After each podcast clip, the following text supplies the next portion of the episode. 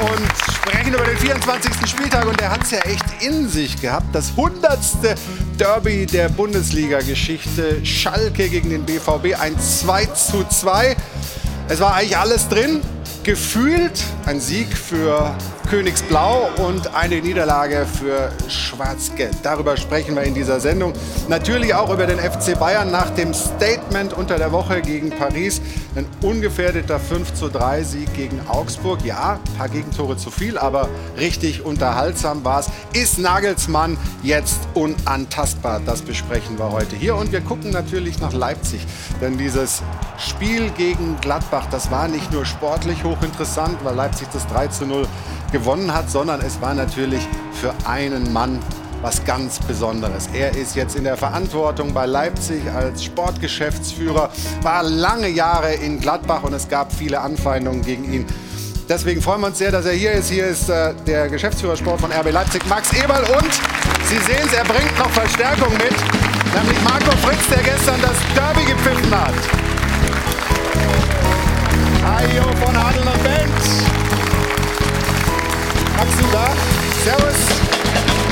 Marco, hallo. Schön, dass ihr da seid. Schön, dass wir über Fußball reden können. Nicht nur über Fußball. Es ist natürlich was Besonderes gewesen. Ich habe es gerade auch gesagt. Und wir haben gestern auf der Tribüne einen Max Eberl erlebt, der sich bei den Toren von Leipzig sehr defensiv gefreut hat. Ist das der Respekt für den alten Arbeitgeber oder wie dürfen wir das einordnen? Definitiv auch aber ich bin momentan noch etwas entspannter. Also wo ich früher doch etwas explosiver war, habe ich doch jetzt in der Zeit gelernt, etwas auch in mir zu sein, etwas ruhiger zu sein, aber definitiv war es auch der Respekt meinem alten Arbeitgeber gegenüber. Aber vielleicht hat es auch damit was zu tun, wie die Fans äh, von Gladbach sich da äh, auf einigen Plakaten geäußert haben. Darüber besprechen wir im Laufe dieser Sendung. Und Marco kommt ganz entspannt hierher, weil so ein geschmeidiges Derby als Schiri hat man nicht oft, oder? Ja, das ist richtig, aber das, äh, ich kann ja immer nur reagieren und wenn es einem die Mannschaften so einfach machen wie gestern Abend, dann ist es sicher schön. Wir besprechen dieses Spiel natürlich auch aus Sicht des Schiedsrichters am heutigen Tag und zwar mit dieser Runde. Jetzt wollen wir die anderen Gäste des heutigen Tages auch mal vorstellen. Er hat heute hier Premiere, hatte als Spieler fünf Bundesliga-Stationen, aber viel wichtiger ist dreimal aufgestiegen mit Gladbach, mit Augsburg und auch mit der Hertha. Nationalspieler für Kamerun und heute hier bei uns in der Runde. Ich freue mich sehr auf Marcel Njeng. Guten Morgen.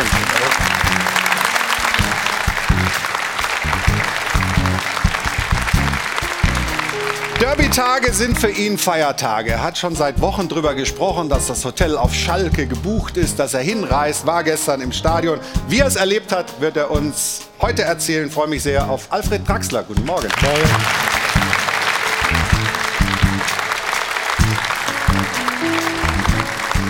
Diese Spiele, natürlich das Derby vielleicht besonders, finden ja auch wahnsinnig Niederschlag in den sozialen Netzwerken. Er ist Content Creator, TikToker, Social Media Experte und der Meinung, dass Schalke in der Liga bleibt. Ich freue mich auf Paul Fischer. Guten Morgen. Morgen.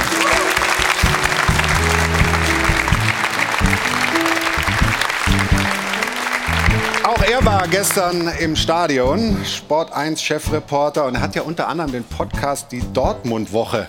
Ja, wie war denn die Dortmund-Woche? Nach dem Aus in der Champions League, nach dem Punkt gegen S04. Das besprechen wir unter anderem mit Patrick Berger. Schönen guten Morgen. Schönen guten Morgen, hallo.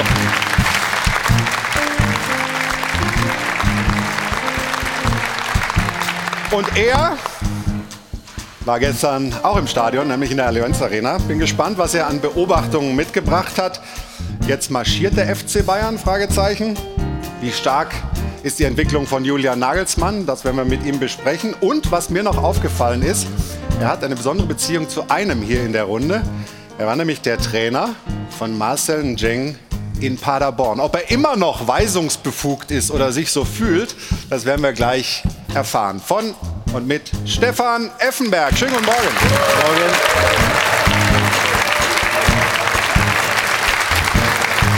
Oh, Jana. So, jetzt kurz und knapp. Schnell rüber zu meiner Lieblingskollegin, zu Jana Wosnitzer. Die bringt die Frage der Woche mit. Hallo Jana. Schönen guten Morgen. Guten Morgen. Schönen guten Morgen.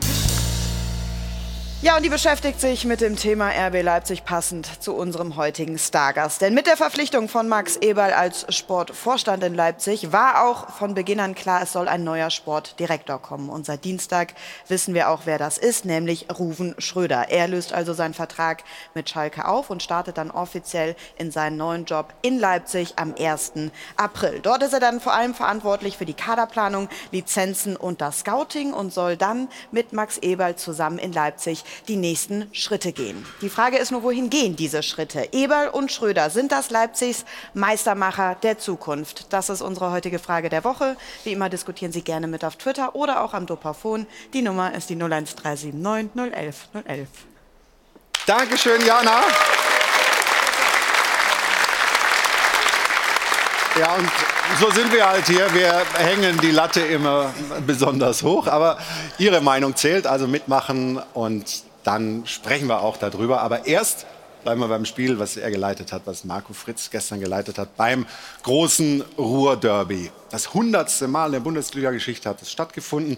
Ja, und gefühlt ein Sieg für Schalke und eine Niederlage für den BVB. Und danach gab es dann auch noch Häme von den S04-Fans.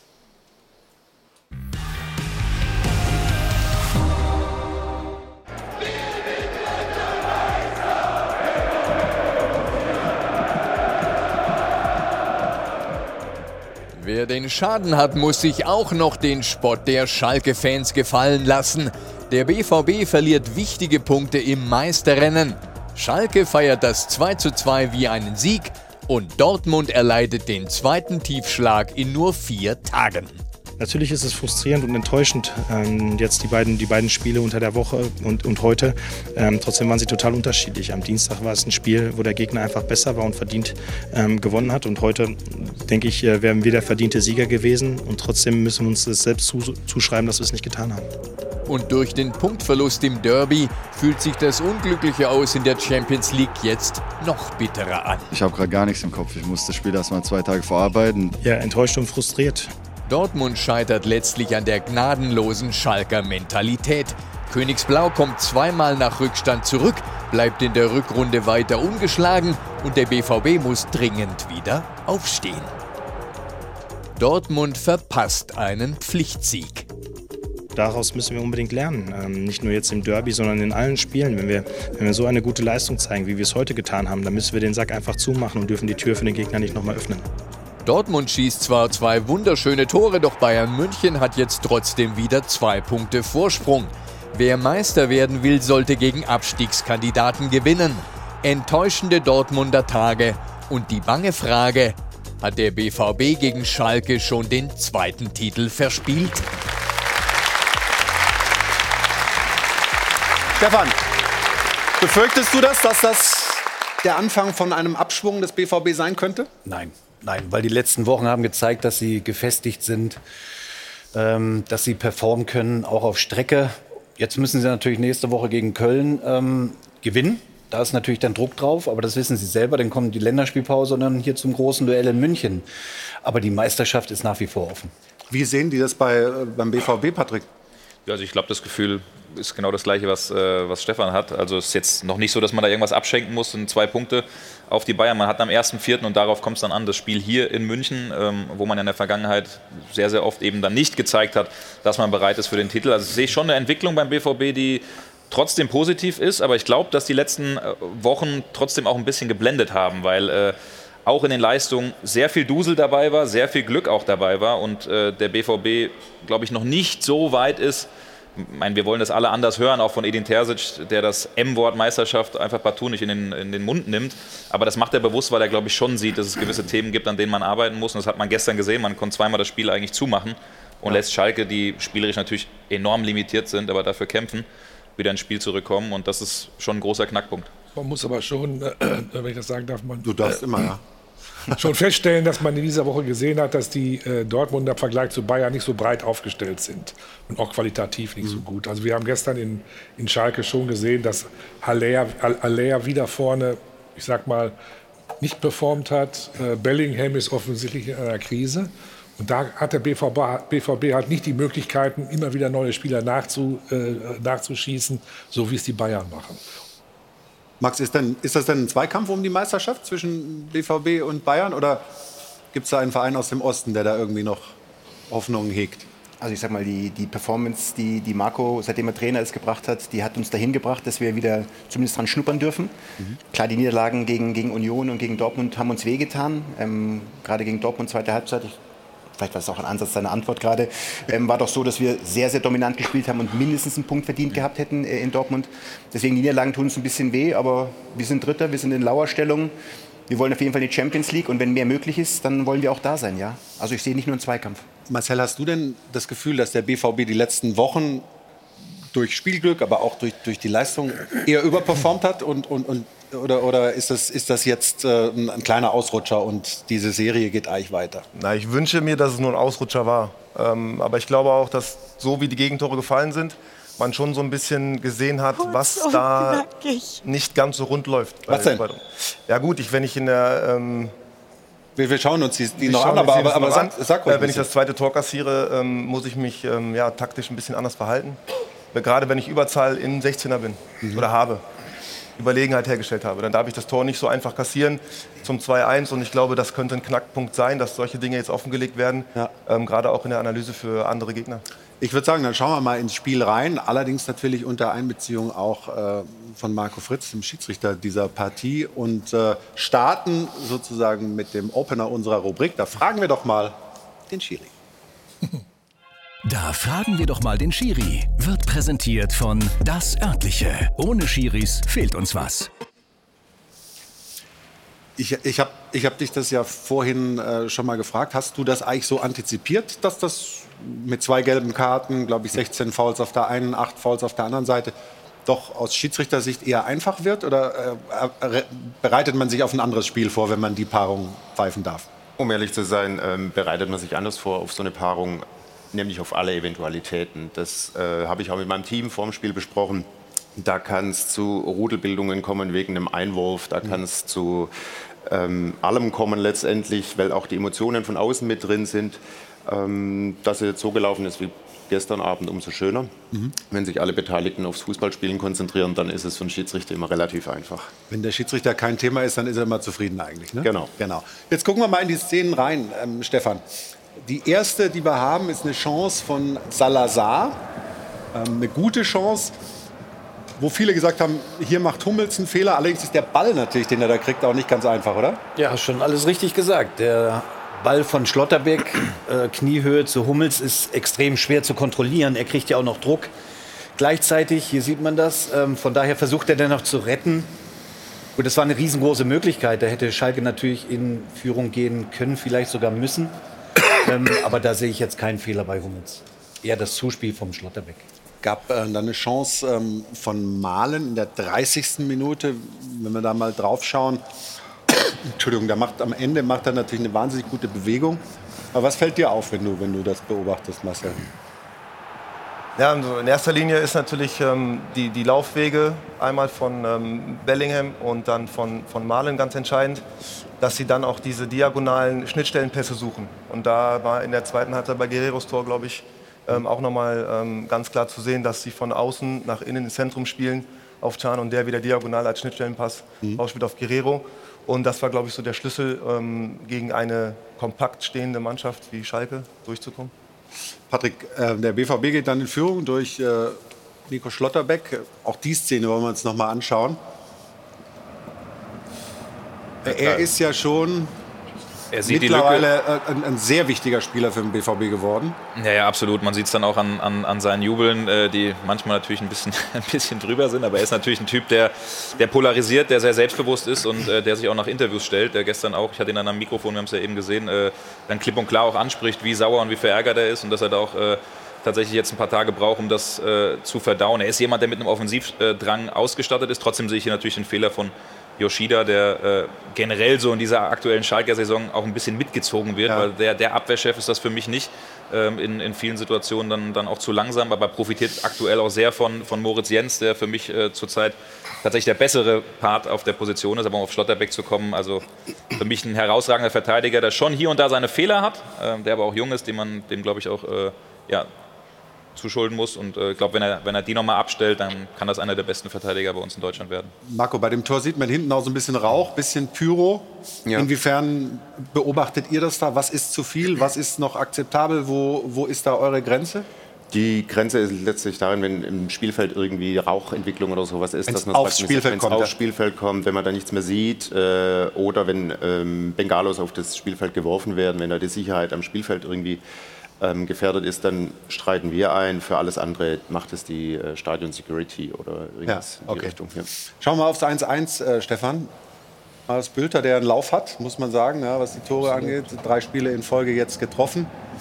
Ähm, aber der Zweikampf, den Bellingham da verliert, ist das die Entscheidung? Ja, aber die Schalker spielen es ja auch gut. Ne? Also gehen sofort nach vorne. Also das Ziel war ja Ballgewinn im Mittelfeld und sofort versuchen nach, nach vorne zu kommen. Und das haben sie richtig gut rausgespielt und haben sich äh, belohnt in dieser Szene. Ja, er hat einen Lauf.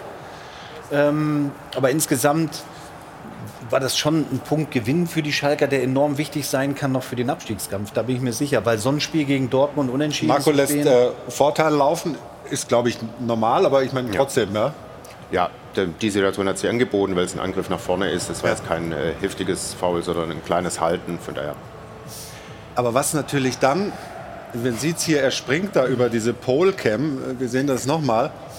Ähm, jetzt lachen wir natürlich drüber, aber das ist ja nun äh, nicht ganz ungefährlich. Was, also ihr guckt euch ja vorher auch alles an, ihr äh, prüft das Netz, ihr schaut alles durch. Äh, ist das okay, dass die Kamera praktisch da direkt neben dem Pfosten an der Außenlinie ist oder nicht? Also für den Aufbau der Kamera sind wir nicht zuständig. Ähm, die werden letztendlich, ich vermute, mit der DFL die Standorte äh, ausgemacht, wo die stehen können. Warum die Polcam da jetzt so tief ist, in dem Moment weiß ich nicht. Die wird ja auch bedient oder kann bedient werden. Ich weiß nicht, wo der Kameramann war in der Situation, aber es sah zumindest... Äh, Ich meine, die Bilder, die er gemacht hat, waren nicht schlecht, aber ja, ich weiß nicht, um ob man welchen das Preis, riskieren muss, zu ja. welchem Preis, ja, das ist die Frage. Ja. Böse Zungen haben ja auch behauptet, Alfred, dass keiner äh, auf die Idee kommt, dass die Schalke auch treffen in dem Spiel. Ne? Kann die Kamera da ruhig stehen. Nee, aber das war natürlich eine Szene, die auch äh, in den Katakomben diskutiert wurde, weil als man den Jubel dann nochmal gesehen hat, äh, ging es da auch heiß her und da wurde dann eben die Frage gestellt, wer dafür zuständig ist, der das macht, weil er kann sich da verletzen und überlegt mal, dass der er dann ausfällt. super, ja. Also Spieler. diese, dieser, dieser äh, Seitensprung da drüber, also irgendwie so, so Hürden, Hürdentechnik nach dem, nach dem Tor ist ja, das wollen wir ja nicht eigentlich. Also das darf eigentlich nicht sein, oder? Es ist gefährlich. Also wir haben es im Champions League-Spiel Liverpool gesehen, als ein Fan auf dem Platz ge- gelaufen Ja. ist und wegrutscht und wenn du deinen Spieler verletzt, das ist ein Albtraum. Und genau in der gleichen, also in der Situation auch, das wäre ein Albtraum, wenn du den Spieler verletzen würdest. Wobei er es wirklich herausragend gemacht hat, das muss ich sagen. Das sah schon cool aus. wirklich sagen. Aber was, was, was, was machen wir dann da? Wird, wird, setzt man sich da zusammen bei der DFL mit, mit, mit Sportcast? wie, wie, wie lange willst du jetzt über die Kamera Naja, also noch ein bisschen. Ja, aber die DFL Ich quäl dich jetzt, wenn du verstanden, Wir willst. werden das in Zukunft anders machen. Es ist ja nichts passiert. Also, Vielleicht, vielleicht nimmt man es bei Schalke auch ein bisschen mit Humor. Ist ja sym- symbolisch quasi für die Saison. Hinfallen, aufstehen, jubeln. Vielleicht, nimmt man, vielleicht schaut man ja. dann drei Euro. Ist Sind das schon drei? Nein. drei Euro. Nee, nee, nee, nee, nee. Das ist mit Nein, Absicht nein, dahingestellt. Warum sagst Mit du Absicht. nein? Drei Euro. Ja, okay. Also komm. Wenn der Kassenwart das sagt.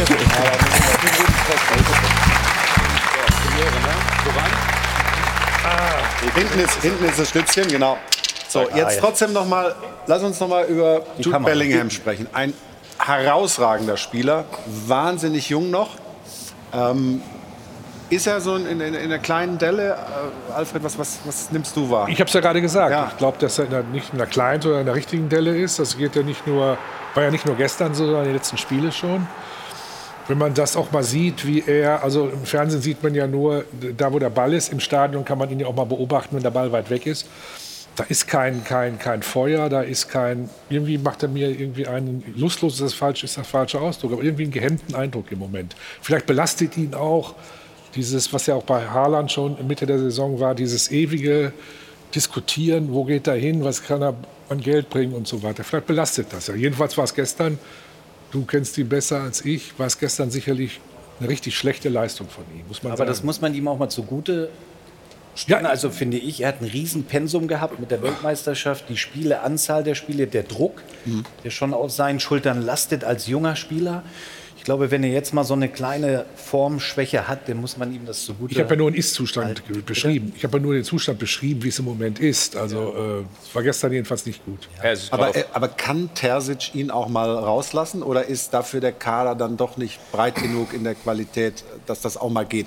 Weil bei, beim FC Bayern ist es offensichtlich natürlich möglich, irgendwie jeden mal auch mal rauszulassen, wenn, wenn einfach mal der Akku leer ist. Klar, du hast schon, also der Kader ist in der Breite natürlich nicht so extrem. Bellingham ist ein enorm wichtiger Spieler. Ich bin ein Riesenfan von ihm. Ich sehe es genauso wie, wie Alfred. Er ist gerade in der schwächsten Form, in der ich ihn eigentlich beim BVB erlebe jetzt in den letzten Wochen, was natürlich mit dem großen Pensum zu tun hat. Es gibt schon Spieler. Ich meine, du kannst äh, einen Ötschern bringen, du kannst auch einen äh, Dahut, der zurzeit nicht so wirklich Berücksichtigung äh, findet, äh, einwechseln, der auch diese Achterrolle bekleiden kann. Äh, die Möglichkeiten gibt es schon, aber das wird ganz interessant, wie Edin Terzic das eben meistert, weil es ein Spieler ist, der trotz der jungen Jahre als dritter Kapitän den Anspruch hat, immer zu spielen, dem das überhaupt nicht gefällt, wenn er vom Platz äh, genommen wird und der ja auch gerade irgendwie daran ist, bleibe ich beim BVB, bleibe ich nicht beim BVB und ich glaube, dass das, auch wenn Edin Terzic es wahrscheinlich verneinen wird, aber ich glaube, dass es beim Trainer auch irgendwo eine Rolle spielt, nehme ich den jetzt mal zwei, drei Tage raus, vor allen Dingen in dieser Crunch-Time, sage ich mal, wenn es in die Entscheidung des Spielers geht, zu bleiben. Äh, das sind, glaube ich, schon Gedanken, die man sich auch als Trainer stellen wird.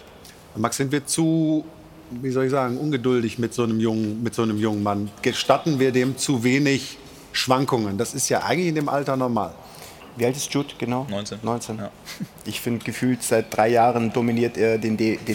Ja. Genau, und ähm, das dann in dem Alter, also wir wissen alle, wir haben alle Kinder, die meisten zumindest 19-Jährige, da sind auch ein paar andere Dinge und dafür, finde ich, macht er es herausragend. Äh, sagen wir auch alle und auch der Ist-Zustand, den Alfred gerade beschrieben hat, der ist auch gerade so. Er ist nicht auf diesem Top-Niveau, aber auch das ist wirklich nicht überraschend.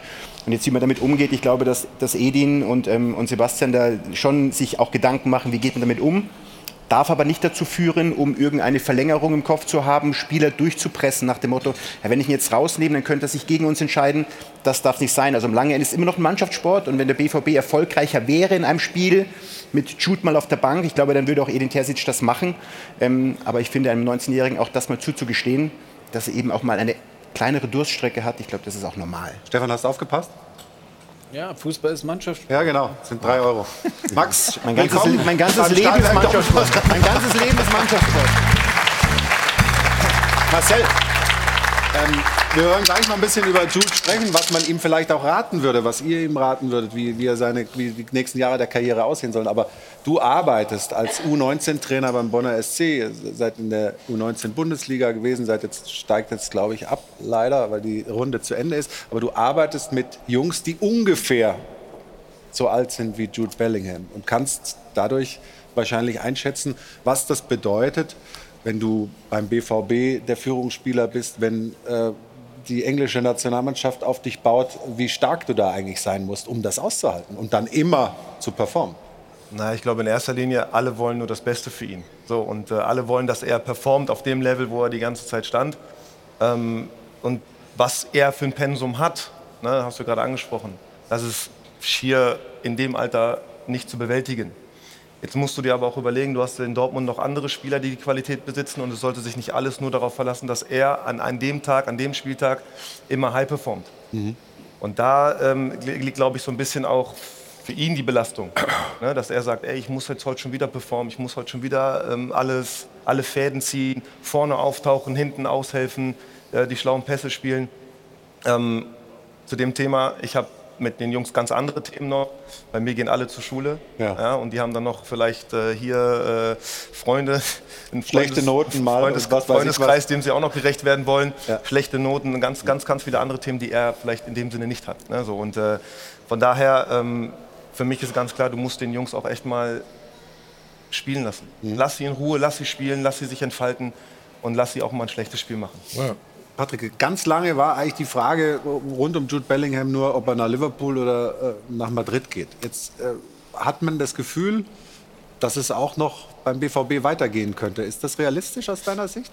Ja, ich sehe schon eine, eine gewisse Chance auch, weil er eben sieht, was in der Mannschaft gerade passiert. Ähm, das, dafür ist es eben auch wichtig, dass man eigentlich in den Wettbewerben, die entscheidend sind, wo man Titel holen äh, kann, weiterkommt. Jetzt nicht, dass man denkt, man holt die Champions League, aber so eine Niederlage gegen Chelsea, das macht schon auch was. Aber äh, grundsätzlich ist so, der Spieler stellt sich jetzt eben die Frage, er hat alle Angebote auf dem Tisch liegen, äh, da sind alle Top-Vereine dabei, von Liverpool, von City, von Real Madrid, die sich auch in den letzten Wochen mit dem Papa getroffen haben. Ähm, eine Entscheidung oder entscheidende Gespräche soll es in der Länderspielpause Ende März, Anfang April geben. Dann will der BVB natürlich auch langsam eine Klarheit haben, aber was ich so gehört habe, ist die Chance schon 40, 60, was sich der BVB ausrechnet, dass man ihn vielleicht ködern kann. Äh, soll ja auch zum Topverdiener werden mit einem Jahresgehalt von, von äh, roundabout 15 Millionen Euro kennst die Kategorien auch, Max, das ist schon in der Bundesliga ganz, ganz oben dabei. Äh, ähm, und das macht natürlich schon auch was mit dem Spieler, wenn man dritter Kapitän ist, wenn man äh, merkt, was für eine Wertschätzung äh, man bekommt. Aber ich könnte es genauso gut verstehen, wenn er am Ende sagt, äh, ich mache jetzt einen Abflug, weil ich dem Verein vielleicht ein bisschen entwachsen bin.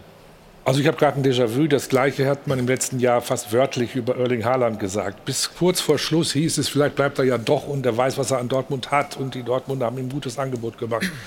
Aber ich glaube, dass es bei Bellingham genauso unmöglich ist, wie es bei Haaland war, dass er bleibt. Er wird gehen, ist meine feste Überzeugung.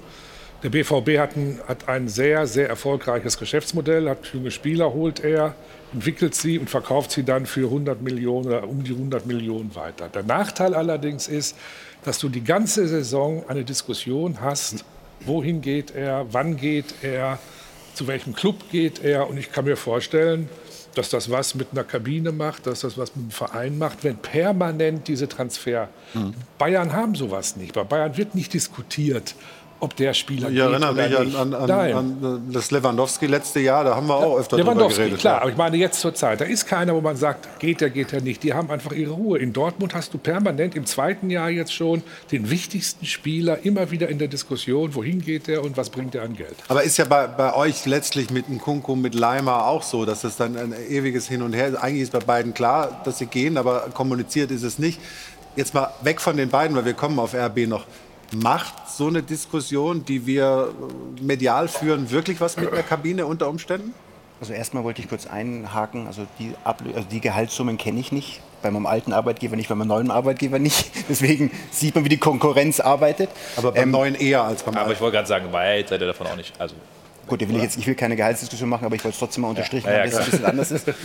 Und, ähm, und natürlich ähm, ist das ein Thema, aber in der Kabine eigentlich nicht. Also in der Kabine eigentlich nicht. Es betrifft mehr den einzelnen Spieler, der sich Gedanken über seine Zukunft macht und vielleicht mit dem einen oder anderen Kumpel mal drüber spricht, dazu, was soll ich tun, was soll ich machen. Aber eigentlich sprichst du das auch nicht mit deinem Teamkollegen ab. Du hast deinen Beraterstab, du hast deine Familie um dich herum, mit denen redest du. Und dass die Spieler natürlich nicht mehr ganz frei sind, äh, wenn sie für sich eine Zukunftsentscheidung treffen, die ja schon eklatant ist. Aber ich sag mal, gehe ich nach A oder nach B, es wird überall äh, Honig von den Bäumen tropfen, wo sie hingehen, ähm, macht das in der Kabine nicht so viel aus. Aber der Verein ist doch in irgendeiner Weise betroffen. Bitte? Der Verein ist doch in irgendeiner, weil er immer wieder Anfragen hat und bleibt er jetzt, geht er, wie viel Geld verlangt ihr und so weiter und so Ja, ähm, es Verein, aber am, am, am, anderen Ende, wenn ich jetzt an Bayern München denke, da geht es nicht um Spieler gerade, da geht es darum, ob ein Spieler dauernd zu spät kommt oder nicht. Also es ja. gibt ja immer Themen in, einem, in einer Mannschaft, es gibt immer Themen, die gesucht werden, worüber man redet, diskutieren kann. Was würdest du ihm denn raten eigentlich, Stefan? Ja, also erstmal hat er ja noch einen Vertrag bis 25. Ja. So. Ähm, ich würde ihm raten, bei Dortmund zu bleiben, weil so wie er sich dort entwickelt hat, er ist noch jung, wird noch drei, vier Verträge abschließen in Zukunft. Aber kann man die Geduld als Spieler haben, wenn Real, wenn City, wenn, wenn Liverpool ich, ich kommt? Glaube, hat, also, hat man vielleicht Sorge, dass, dass das jetzt die Once-in-a-Lifetime-Chance ist oder so? Ich glaube aber, wenn wir stellen ja gerne hier den Vergleich auf Haaland letztes Jahr, ich glaube, dass Bellingham verbundener ist zum BVB, als Haaland es gewesen ist. Mhm. Von daher kann ich mir sehr gut vorstellen, dass er bleibt. Ähm, er bekommt das absolute Vertrauen, die totale Unterstützung und auch in so einem Formtief, wo er sich gerade befindet, wird er nicht in Frage gestellt. Im Gegenteil, sie unterstützen ihn. Ja, also ich, ich kann mir vorstellen und ich würde mir auch wünschen und würde es ihm empfehlen, bei Dortmund zu bleiben. Auf das jeden Fall für seine persönliche Entwicklung. Weil aber wechseln bisschen, kann er in zwei Jahren. Ist ein bisschen romantisch die Vorstellung eigentlich. Ja, oder? aber das kostet keine drei Euro. nee, das stimmt. Nein, ich bin. Äh, ist das ist die oberste Maxime für Stefan. Das Einzige, was zählt. Das ist das Einzige, was zählt. Drei Euro, ja. Es geht nur ums Geld. Nein, nein, nein, es geht überhaupt nicht ums Geld. Das darf auch bei Bellingham nicht nur ums Geld gehen, sondern für eine persönliche Entwicklung. Und die Entwicklung, die er genommen hat, stand jetzt bei Dortmund, ist außergewöhnlich. Und die hat er genommen, weil er die totale Unterstützung und das Vertrauen bekommt vom ganzen Umfeld in Dortmund. Die Fans lieben ihn, er spielt im geilen Stadion, er hat die Möglichkeit auf Titel. Also eine Garantie hat man ja nicht. Ja? Also Sancho, wissen wir auch, auch mal gewechselt für viel Geld und hat sich irgendetwas erträumt. Und wo sitzt er? Richtig. So, also das ist das andere Beispiel. Ne? Und das sollte er sich vor Augen führen. Aber da sieht man schon wahrscheinlich, was für Gedanken er sich da macht mit seiner Familie, mit seinem Berater und so weiter. Und was da möglicherweise in so einem Spieler eben vorgeht und was dann vielleicht auch als Erklärungsansatz für eine momentane Leistungsstelle eben herhalten kann. Wir sprechen gleich weiter über dieses Derby, natürlich auch über RB Leipzig, über Max Eberl, über die Pläne seiner neuen Wirkungsstätte. Rufen Schröder kommt dazu zum 1. April. All das sind Themen im Stahlwerk Doppelpass. Nach einer kurzen Pause jetzt mal viel Erfolg beim Gewinnspiel und gleich mehr von uns hier aus München. Bis dahin. Willkommen zurück zum Stahlwerk Doppelpass hier im Airport Hilton in München. Schön, dass Sie weiter dabei sind. Hajo von Adel und Bench. Und wir sind hier in der Runde beim Derby noch. Marco Fritz hat das Derby gepfiffen. Wir haben gerade in der Pause auch noch ein bisschen gescherzt. Mensch, hätte er doch mal irgendwie so ein bisschen Feuer reinbringen können. irgendwie so ein paar Fehlentscheidungen, kein VAR-Einsatz, nichts dabei gewesen. Also insofern äh, hervorragend. Wie ist es denn eigentlich, weil wir bei Bellingham vorhin waren, wie ist das eigentlich? Merkt man schon, auch bei dem, auch wenn er so jung ist, dass er ein Führungsspieler ist, auch im Umgang mit, mit dem Schiedsrichter? Ist das einer, der, der den Kontakt sucht? Ja, absolut. Also es hängt oft an Spielern, in welcher Position sie spielen. Und auf seiner Position hat er standesgemäß oft auch Kontakt mit mir, weil uns die, die Wege kreuzen, wenn er äh, da spielt. Aber es ist schon einer, der auch eine Meinung hat und der natürlich auch was sagt. Schimpft er auf Englisch oder auf Deutsch? Auf Englisch. Auf Englisch, okay. Das ist ja manchmal ganz gut, da kann man so tun, als hätten wir es nicht verstanden. Nein, aber er, benimmt sich, glaube ich, ganz Absolut. gut, oder? Ja, ja, ja. Dann gehen wir mal weiter im Spiel. Stefan, schauen auf ähm, das Tor von Guerrero in der 60. Minute. Traumhaftes Tor, guter Ball von Can, aber was würdest du sagen, darf der da durchkommen? Nein, den spielt er perfekt. Also, also ein perfekter Pass in die Schnittstelle. Und Guerrero hat ein bisschen Glück, weil der Ball vorher ein bisschen hochspringt. Und deswegen trifft er ihn wirklich perfekt. Ein super Tor. Danach hätten sie eigentlich das dritte machen müssen. Und das haben sie liegen gelassen und dann wurden sie zum Ende noch bestraft von den Schalkern. Aber hier sieht man das ganz gut, dass der Ball perfekt eigentlich so ein bisschen noch hochspringt. Dass er technisch herausragend ist, das wissen wir ja alle. Ne? Also, Weil du, die, weil du die Chance von Bino Gittens angesprochen hast, können wir die gleich nochmal mal schauen. Da muss der BVB das Ding zumachen? Ja klar muss er den zumachen, den Sack. Ähm, das war eine riesengroße Möglichkeit. Was im Ja. Ball. Dann ist das Spiel durch. So. Und ich glaube, das hat Terzic auch im Interview nach dem Spiel gemeint. Na, wir hatten diese Möglichkeit und wir ärgern uns und genau wegen dieser Szene ärgern sie sich, weil dann wird das Spiel entschieden gewesen. Wie geht der junge Mann damit um, Patrick?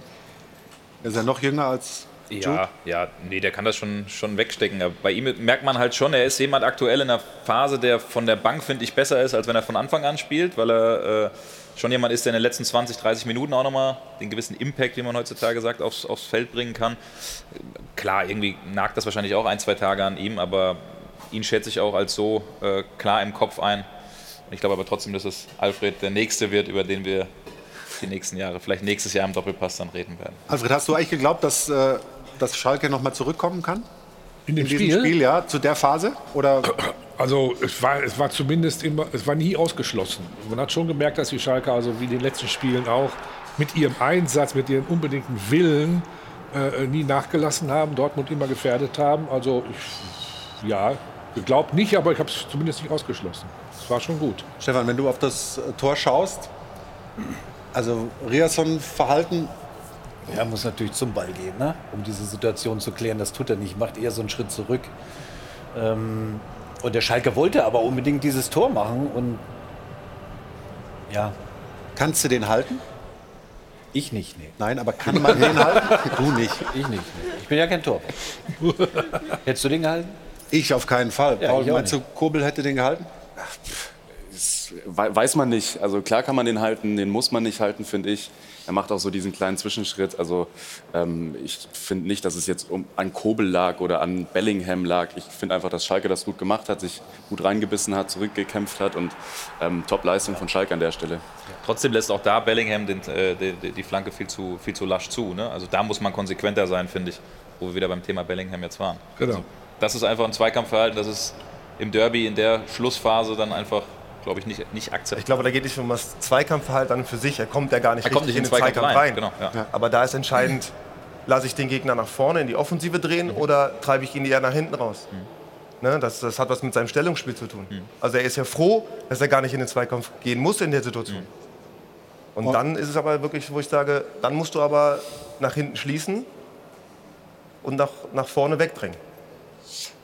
Und am Ende hätten sie das Ding auch noch verlieren können. Ähm, wir haben noch eine Chance von Balanta in der 88. Minute, die wir uns auch noch mal anschauen.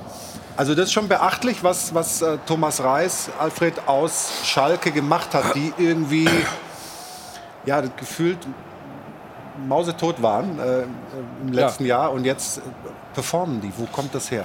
Ja, das ist, das ist wirklich äh, mehr als beachtlich. Ich glaube, sie hatten in der, äh, nach Abschluss der Vorrunde auf den rettenden 15. Platz, glaube ich, neun Punkte Rückstand. Jetzt sind sie mittendrin, sind ungeschlagen. Ist natürlich entstanden durch den Trainerwechsel zu Reis. Sie hatten ja vorher, hatten sie ja mit Kramer, glaube ich, ein bisschen daneben gegriffen. Reis hat es geschafft, die Mannschaft äh, auf das wieder einzuschwören, was Schalke kann, nämlich kämpfen, rennen und ackern. Gar nicht groß versucht, jetzt das Spielerische rauszureden. Und er hat einen wichtigen äh, äh, Schachzug gemacht. Er hat äh, Ralf Fährmann wieder ins Tor gestellt. Äh, was Risiko war, weil wir haben von Fährmann natürlich schon einige Fehler gesehen, aber erstmal hat er dadurch einen Ruck in der Mannschaft erzeugt. Er hat einfach in einer fast ausweglosen Situation einfach was probiert, hat das Glück und das Können von Fährmann, dass es gut gegangen ist. Und Fährmann ist wie in besten Zeiten auch gestern wieder sehr stark gespielt. Über Schalke sprechen wir gleich noch ein bisschen, aber Marco, wie ist das eigentlich bei so einem Derby? Es ist wahnsinnig laut. Macht das eure Kommunikation auch schwieriger oder ist es eigentlich kein großer Unterschied zu einem normalen Bundesligaspiel? Nee, also gestern war es tatsächlich sehr laut. Das liegt aber auch daran, dass es auf Schalke im Stadion schon immer sehr laut ist. Es liegt wahrscheinlich natürlich an den Fans, aber auch äh, irgendwie in der Architektur des Stadions, dass es eben Aber das da Dach war ja auf. Es, sogar das Dach war auf, genau. Aber es war trotzdem sehr laut, oder nicht? Doch, doch, doch, doch, doch. Genau, also es war sehr laut. Aber äh, Kommunikation kann trotzdem stattfinden. Dann drehen wir einfach ein bisschen lauter. Nach so einem Spiel, wo es keine strittigen Szenen gibt, kommen eigentlich Hm. die Trainer dann trotzdem ins Schiedsrichterzimmer oder ist das nur so, wenn, wenn Julian Nagelsmann sauer ist, dann rennt er noch mal rein, um, um sich zu beschweren? Oder ist in dem Fall auch so, dass man sich hinterher noch mal Äh, gestern kam jetzt niemand, aber die Trainer waren schon auf dem Platz und haben sich bedankt. Also von daher jetzt auch nicht der Anspruch, dass man da noch mal extra reinkommt, sondern die haben sich auf dem äh, Spielfeld schon nach Abpfiff für die Spielleitung bedankt und äh, das war's dann. Wann wissen äh, die Schiris, was äh, die nächsten Spiele sind? Wie, wie, wie geht das eigentlich bei euch? Also wie geht es weiter? Wie, wann, wann wird das kommuniziert? Ist das alles immer eine große Überraschung, die sehr kurzfristig kommt? Äh, ja, wir kriegen also eine Vorplanung, die findet immer mittwochs statt. Und mittwochs dann nicht für das kommende, sondern das darauffolgende Wochenende, so anderthalb Wochen vorher im Prinzip. Also wir freuen uns, dass wir jetzt hier heute mal einen Schiedsrichter rundum loben konnten, weil es nichts zu meckern gab an der Spielleitung. Dankeschön, Marco Fritz, für den Besuch. Wir verabschieden ihn, sagen Dankeschön. Das war unsere Rubrik. Da fragen wir doch mal den Schiri. Dankeschön, Marco Fritz. Danke auch. Danke. Da fragen wir doch mal den Schiri. Wurde präsentiert von Das Örtliche. Ohne Ö fehlt dir was. Wir rutschen genau. Und wir hatten eben schon über Ralf Fährmann kurz gesprochen und das wollen wir zum Anlass nehmen, um einmal aufs Weiße West-Ranking für den Monat Februar zu schauen. Das sieht wie folgt aus. Insgesamt 25 Mal wurde der Kasten clean gehalten. Das macht jeweils 50 Euro und damit insgesamt 1250 Euro für unser Phrasenschwein von Schöner Wohnen Polarweiß. Dafür schon mal vielen Dank. Ja, dafür darf man applaudieren. Derzeit auf Rang 1 im Weiße Weste Ranking steht Marc Flecken insgesamt zehnmal also den Kasten sauber gehalten. Deshalb auch definitiv einer der Faktoren bei Freiburg, warum die so eine erfolgreiche Saison spielen. Und äh, das gilt in diesem Jahr 2023 tatsächlich auch für Schalke-Keeper Ralf Fährmann. Fünfmal zu 0 2023 von sieben möglichen Spielen. Das ist schon wirklich herausragend. Er hat also die neue defensive Stabilität zumindest mal mit verantwortet bei Königsblau. Gestern auch wieder mit einigen herausragenden Paraden wirklich Schalke, vor allem in Halbzeit 1, im Spiel gehalten. Stichwort Defensive bei Königsblau. Da gibt es aber auch noch einen anderen, über den wir sprechen müssen, vor allem nach gestern. Henning Matriciani. Also wenn Ralf Herrmann die neue defensive Stabilität repräsentiert, dann repräsentiert er den neuen Publikumsliebling auf Schalke. Er ist der wahre Goat, gepostet von niemand anderem als dem Verein selbst. Also beim, Ball, beim Ballon d'Or ist er noch nicht ganz angekommen, aber wenn er so weitermacht wie gestern, wir sehen es hier, 90. Minute, wirklich nochmal in letzter Minute mit einer Rettungstat geklärt. Hier der Nachschuss von Dahu und er dann mit der Grätsche, also Schalke, im Spiel gehalten und ihn am Ende diesen Punkt gesichert. Entsprechend ist er auch so ein Stück weit sinnbildlich dafür, was gerade auf Schalke entsteht. Dieser Mann hat in 90 Minuten mehr Einsatz, Kampf und Leidenschaft gezeigt als Borussia Mönchengladbach in der gesamten Saison. Henning Matriciani, meine Damen und Herren. Und dabei muss man jetzt auch noch mal sagen, der hat ja wirklich eine ganz besondere Geschichte. Er wurde tatsächlich damals in der Arminia-Jugend erstmal aussortiert, weil zu schlecht, war zwischenzeitlich dann Physiotherapeut, ja, und leitet jetzt die Geschicke als Rechtsverteidiger bei Königsblau. Also man hat jetzt am Beispiel von Matriciani gesehen, man hat wirklich das Gefühl, da entsteht wieder was auf Schalke. Ja, in der Tat. Das sind so Figuren, ich meine, das ist ja wirklich irre. Der, der, der hat ein Testspiel mal gemacht, irgendwie mit dem SV Lippstadt gegen die U23 von Schalke. Dann haben sie ihn hinterher mal angerufen, haben ihn überzeugt, in die Schalke-Jugend zu kommen. Er hat parallel noch seine Ausbildung fertig gemacht, hat acht Monate wirklich als Physiotherapeut gearbeitet und jetzt spielt er Bundesliga und, und spielt so. Das sind doch dann Identifikationsfiguren, die irgendwie eine Mannschaft und Fans endgültig wieder zusammenbringen. Den Eindruck hat man ja eh in Schalke gerade, dass da eine Einheit wieder entsteht. Absolut. Also was der gestern gemacht hat, unfassbar. Mich hat sich gewundert, wenn der seinen Gegenspieler noch mit aufs Klo oder mit nach Hause äh, verfolgt hätte. Das war äh, astreine Mann-zu-Mann-Verteidigung. Ähm, Matriciani Man of the Match für mich, ähm, aber auch frei. Super Verpflichtung. Zwar noch kein Tor geschossen, trotzdem Riesen. Wir haben es vorhin gehört, Impact für die Mannschaft. Mhm. Ähm, und ja, top, top einfach, was, was der gestern gemacht hat. Was nur ein bisschen kritisch ist vielleicht, ich meine, Matriciani ähm, ist ja fix bei Schalke, aber äh, die haben sehr viele Leihspieler. Da müssen sie vielleicht aufpassen, was dann auch die nächste Saison betrifft. Ähm, wenn wir auf Kraus schauen, Jens, Riesenimpact auch. Ähm, die sind alle nur geliehen. Äh, ob sie die dann halten können, ist die Frage und wie es dann weitergeht. Aber jetzt, Stand jetzt mit Matriciani und Co., top. Wir haben gerade die Rettungsaktion kurz vor Schluss Ja. gesehen. Wir müssen natürlich auch aufpassen, äh, wenn ich an der Licht äh, beim Bayern-Spiel sehe, dass die, und das war gestern der größte Jubel auch, Ja. dass also die größten Aktionen, die gefeiert werden, inzwischen Grätschen und Rettungsaktionen sind und nicht mehr die Tore. Also das war schon auffällig gestern, was in Schalke wirklich, was da Defensivverhalten gefeiert wird. Aber finde ich gut, dass sowas hervorgehoben wird. Ja, ich habe es ja nicht kritisiert. Ich sage nur, Ich sag- äh, es ist überraschend manchmal. Ne? Wir können, mal, wir können mal gemeinsam auf die Tabelle schauen unten. Ähm, das ist ja hochspannend. Max, wenn man damit gar nichts zu tun hat und am anderen Pol der Tabelle arbeitet, kann man ja relativ frei sprechen. Ähm, was hast du für ein Gefühl, wer, wer, wer, wer schafft das? Ach so, jetzt haben wir die falsche Tabelle, jetzt haben wir es oben. Jetzt, jetzt bin ich mal gespannt, ob die Kollegen So in der Regie schnell reagieren und die untere Hälfte zeigen. Das werden wir gleich schaffen, aber wir können es ja auch ohne diese grafische Unterstützung besprechen.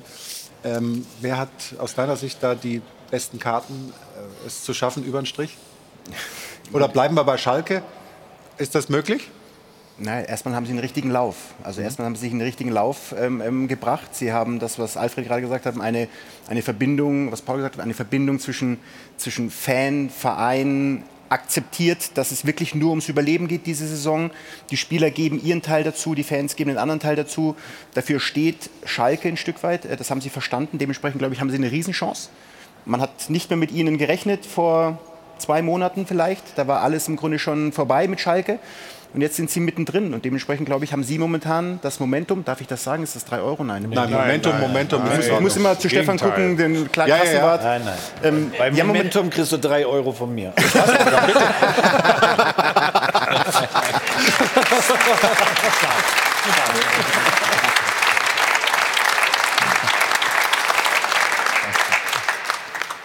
Dementsprechend glaube ich, dass sie eine, eine richtig gute Chance haben. Und vielleicht noch einer dann wirklich reinrutscht, der gar nicht mehr damit gerechnet hat, weil er dachte, er ist schon raus und er ist ein bisschen größer von den Möglichkeiten.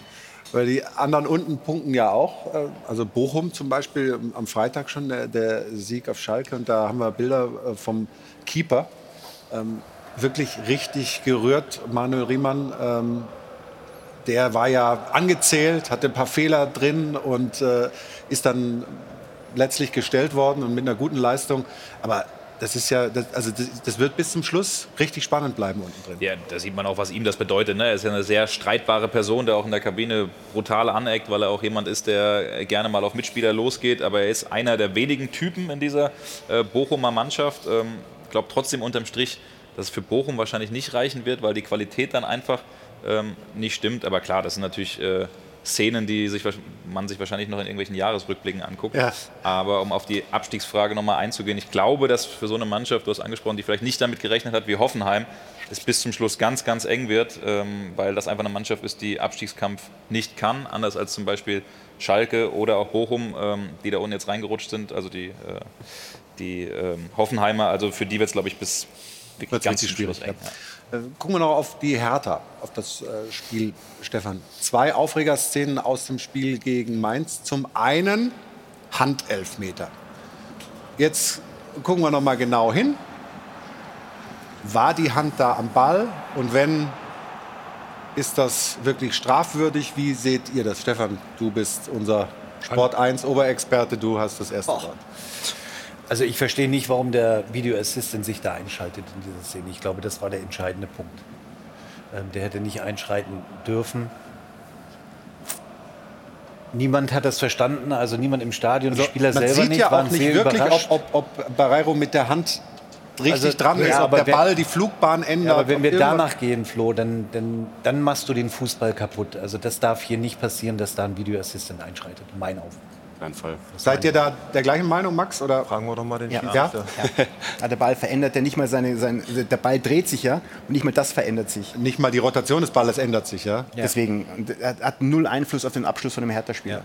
Und, und dann, es gab einen Elfmeter, der war dann drin. Also das ähm, ist dann eben in dem Fall aus unserer Sicht eine Fehlentscheidung. Jetzt gucken wir noch auf einen Foul von Zigerci.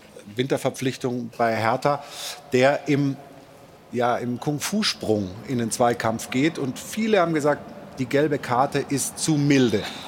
Ähm, wir, wir, sehen hier jetzt noch mal gleich in der Zeitlupe das Ganze deutlich. Es gab also direkt gelb. Viele haben gesagt, da muss er rot geben. Stefan, du als Experte für Zweikämpfe. Er rutscht. Was meinst du? Was meint ihr denn so? Stefan sagt weiterspielen wahrscheinlich. Ne? nee, nicht weiterspielen, aber er spielt den Max, Ball. Du, du warst aber ja auch einer, der, der durchaus mal einen Zweikampf ja, gesucht hat ja. als Spieler. Also wir müssen ja mal also er spielt nicht den Ball, er berührt den Ball. Nein, er berührt, er tritt drauf. Er tritt drauf und rutscht deswegen ab und deswegen sieht es natürlich so brutal aus. Und Leute, er springt an der Mittellinie mit beiden Beinen, ob er den ja. Ball berührt oder nicht. Also er springt mit beiden Beinen ja. in den ja, Mann rein. Nicht. Das ist doch, also für mich ist das rot, aber vielleicht äh, bin ich auch zu zimperlich, Stefan. Max? Ich weiß also ich, ich, ich, sage, wir reden ganz anders heute, wenn der den Knöchel durchtritt. Ja, ja. Und das darf aber nicht passieren. Dementsprechend ist es für mich ein Stück weit eben auch allein mit dieser Aktion, mit dieser Gewalt. Ich war auch ein Spieler, dem das hätte passieren können. Deswegen, äh, ich rede von mir selber. Ähm, das ist gesundheitsgefährdend und das ist für mich auch rot. Was meinst du? Gibt keine zwei Meinungen. Also? also der, der kann den äh, natürlich verletzen und äh, fällt dann mehrere Monate aus. Von daher ähm, ist die Intensität, ich will den Ball spielen, zwar da, aber, aber aber es gibt ja Leute, die sagen, und auch nicht ganz zu Unrecht, sagen, wir können ja nicht das bestrafen, was hätte passieren können, sondern das, was gewesen ist. Er trifft ihn dann doch nicht so intensiv am Knöchel, er berührt eben doch den Ball. Also deswegen würdest du wahrscheinlich sagen, eher gelb, oder? Also er trifft ja ein bisschen den Ball. Es sieht halt dramatisch aus, weil er in der Luft ist. Das macht die Sache dramatisch. Wenn er die Grätsche unten ansetzt auf dem Boden, sieht das bei weitem nicht so schlimm aus. Ich glaube, das Aber darfst du so in einen Zweikampf reinspringen und dadurch die Kontrolle letztlich ja, verlieren? Du. Ich meine, ja, das hat er ja gemacht. Also, ähm, also der Schiri stand ja, daneben. Und mit das Sie macht ja gefährlicher dadurch, dass er in der Luft ist. Der wollte ja nichts anderes als das Foul. Ja, ja, ja, ja das ist schon richtig. Die, die, ne, wenn er unten am Boden ist, ist es nicht ganz so Freund vom von den Zweikämpfen. Also, aber wenn er ihn natürlich voll trifft, das ist klar, reden wir nicht weiter, ist klar rot. Aber ich glaube, weil der Ball eben mit dabei war, war das eine, eine richtige Entscheidung. Es steht auch in den Regeln klar, wer die Verletzung des Gegners billigend in Kauf nimmt bei einem rohen Spiel, und das macht er da, der muss vom Platz gestellt werden. Und da Da Aber, aber zitiere doch mal Colinas Erben. Hast du doch vorhin Habe ich, auch gemacht. hab ich, ja- hab ich ja gerade gesagt. Genau. Das ist, das ist die, die Argumentation. Genau. Wir bestrafen nicht das, was hätte passieren können, was, was hätte sein können, sondern das, was wirklich war. Ähm, deswegen ist man da dann der Meinung, es ist eher eine richtige Entscheidung. Aber man sieht, wie sich an so einer Geschichte äh, die Meinungen erstmal äh, unterscheiden können und wie sich auch so eine Diskussion hier dann sofort irgendwie so ein bisschen verselbstständigt und ein bisschen Tempo kriegt. Das ist ja sehr, sehr, sehr interessant. Auf jeden Fall eine ganz harte Geschichte. Ich finde auch, so reinzuspringen, sehr, sehr schwierig. Sehr, sehr schwierig. Aber in dem Fall eben gut weggekommen aus meiner Sicht mit der gelben Karte. Gleich starten wir rein ins Thema RB Leipzig. Da läuft es ja richtig gut. Die Champions League steht an. Ähm, Max Eberl hat große Pläne für diesen Verein. Sprechen auch über Max persönlich, wie die Situation für ihn ist mit den vielen Anfeindungen, die es da jetzt auch bei diesem Spiel gab. Ich freue mich sehr, wenn Sie da ranbleiben bei uns beim Stahlwerk Doppelpass. Äh, wir machen gleich weiter hier aus München nach einer ganz kurzen Pause. Bis dahin.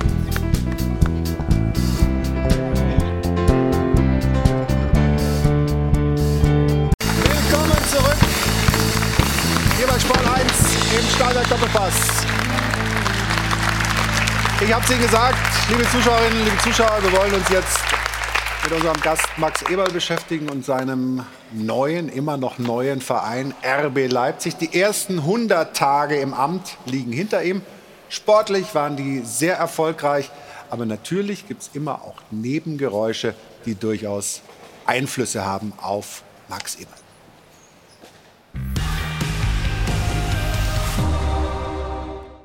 Max Eberl ist wieder fit, er hat einen neuen Job und die Bundesliga hat ihn wieder. Das sind schon mal drei gute Nachrichten für ihn. Da wird er verschmerzen, dass nicht alle seinen neuen Arbeitgeber so richtig gut finden. Fürs Image von RB Leipzig ist Max Eberl ein Gewinn, fürs Image von Eberl ist RB ein Problem. Denn Eberl steckt in einem Glaubwürdigkeitsdilemma. Früher, als er noch RB-Konkurrent war, hat er nämlich die Transferpolitik der Leipziger ziemlich scharf kritisiert. Dieses Geschiebe von Spielern von Salzburg nach Leipzig hat für mich einen faden Beigeschmack. Der Wechsel von Nicolas Seiwald nächsten Sommer von Salzburg nach Leipzig, Eberls erster Transfer im neuen Club, zeigt allerdings, dass sich sein Geschmack verändert hat. Die Welt hat sich weitergedreht, sagt Eberl. Und auch RB erlebt eine einschneidende Rotation, zumindest personell. Denn die alten Wegbereiter des Leipziger Modells sind nicht mehr da oder nicht mehr im Amt. Und die neuen, also der künftige Sportdirektor Ruven Schröder und Eberl, kommen von alten Traditionsvereinen in den vermeintlichen Dosenclub. Da fragen wir, wie wird sich dadurch die DNA von RB Leipzig verändern? Herr Eberl. Wird sie sich verändern?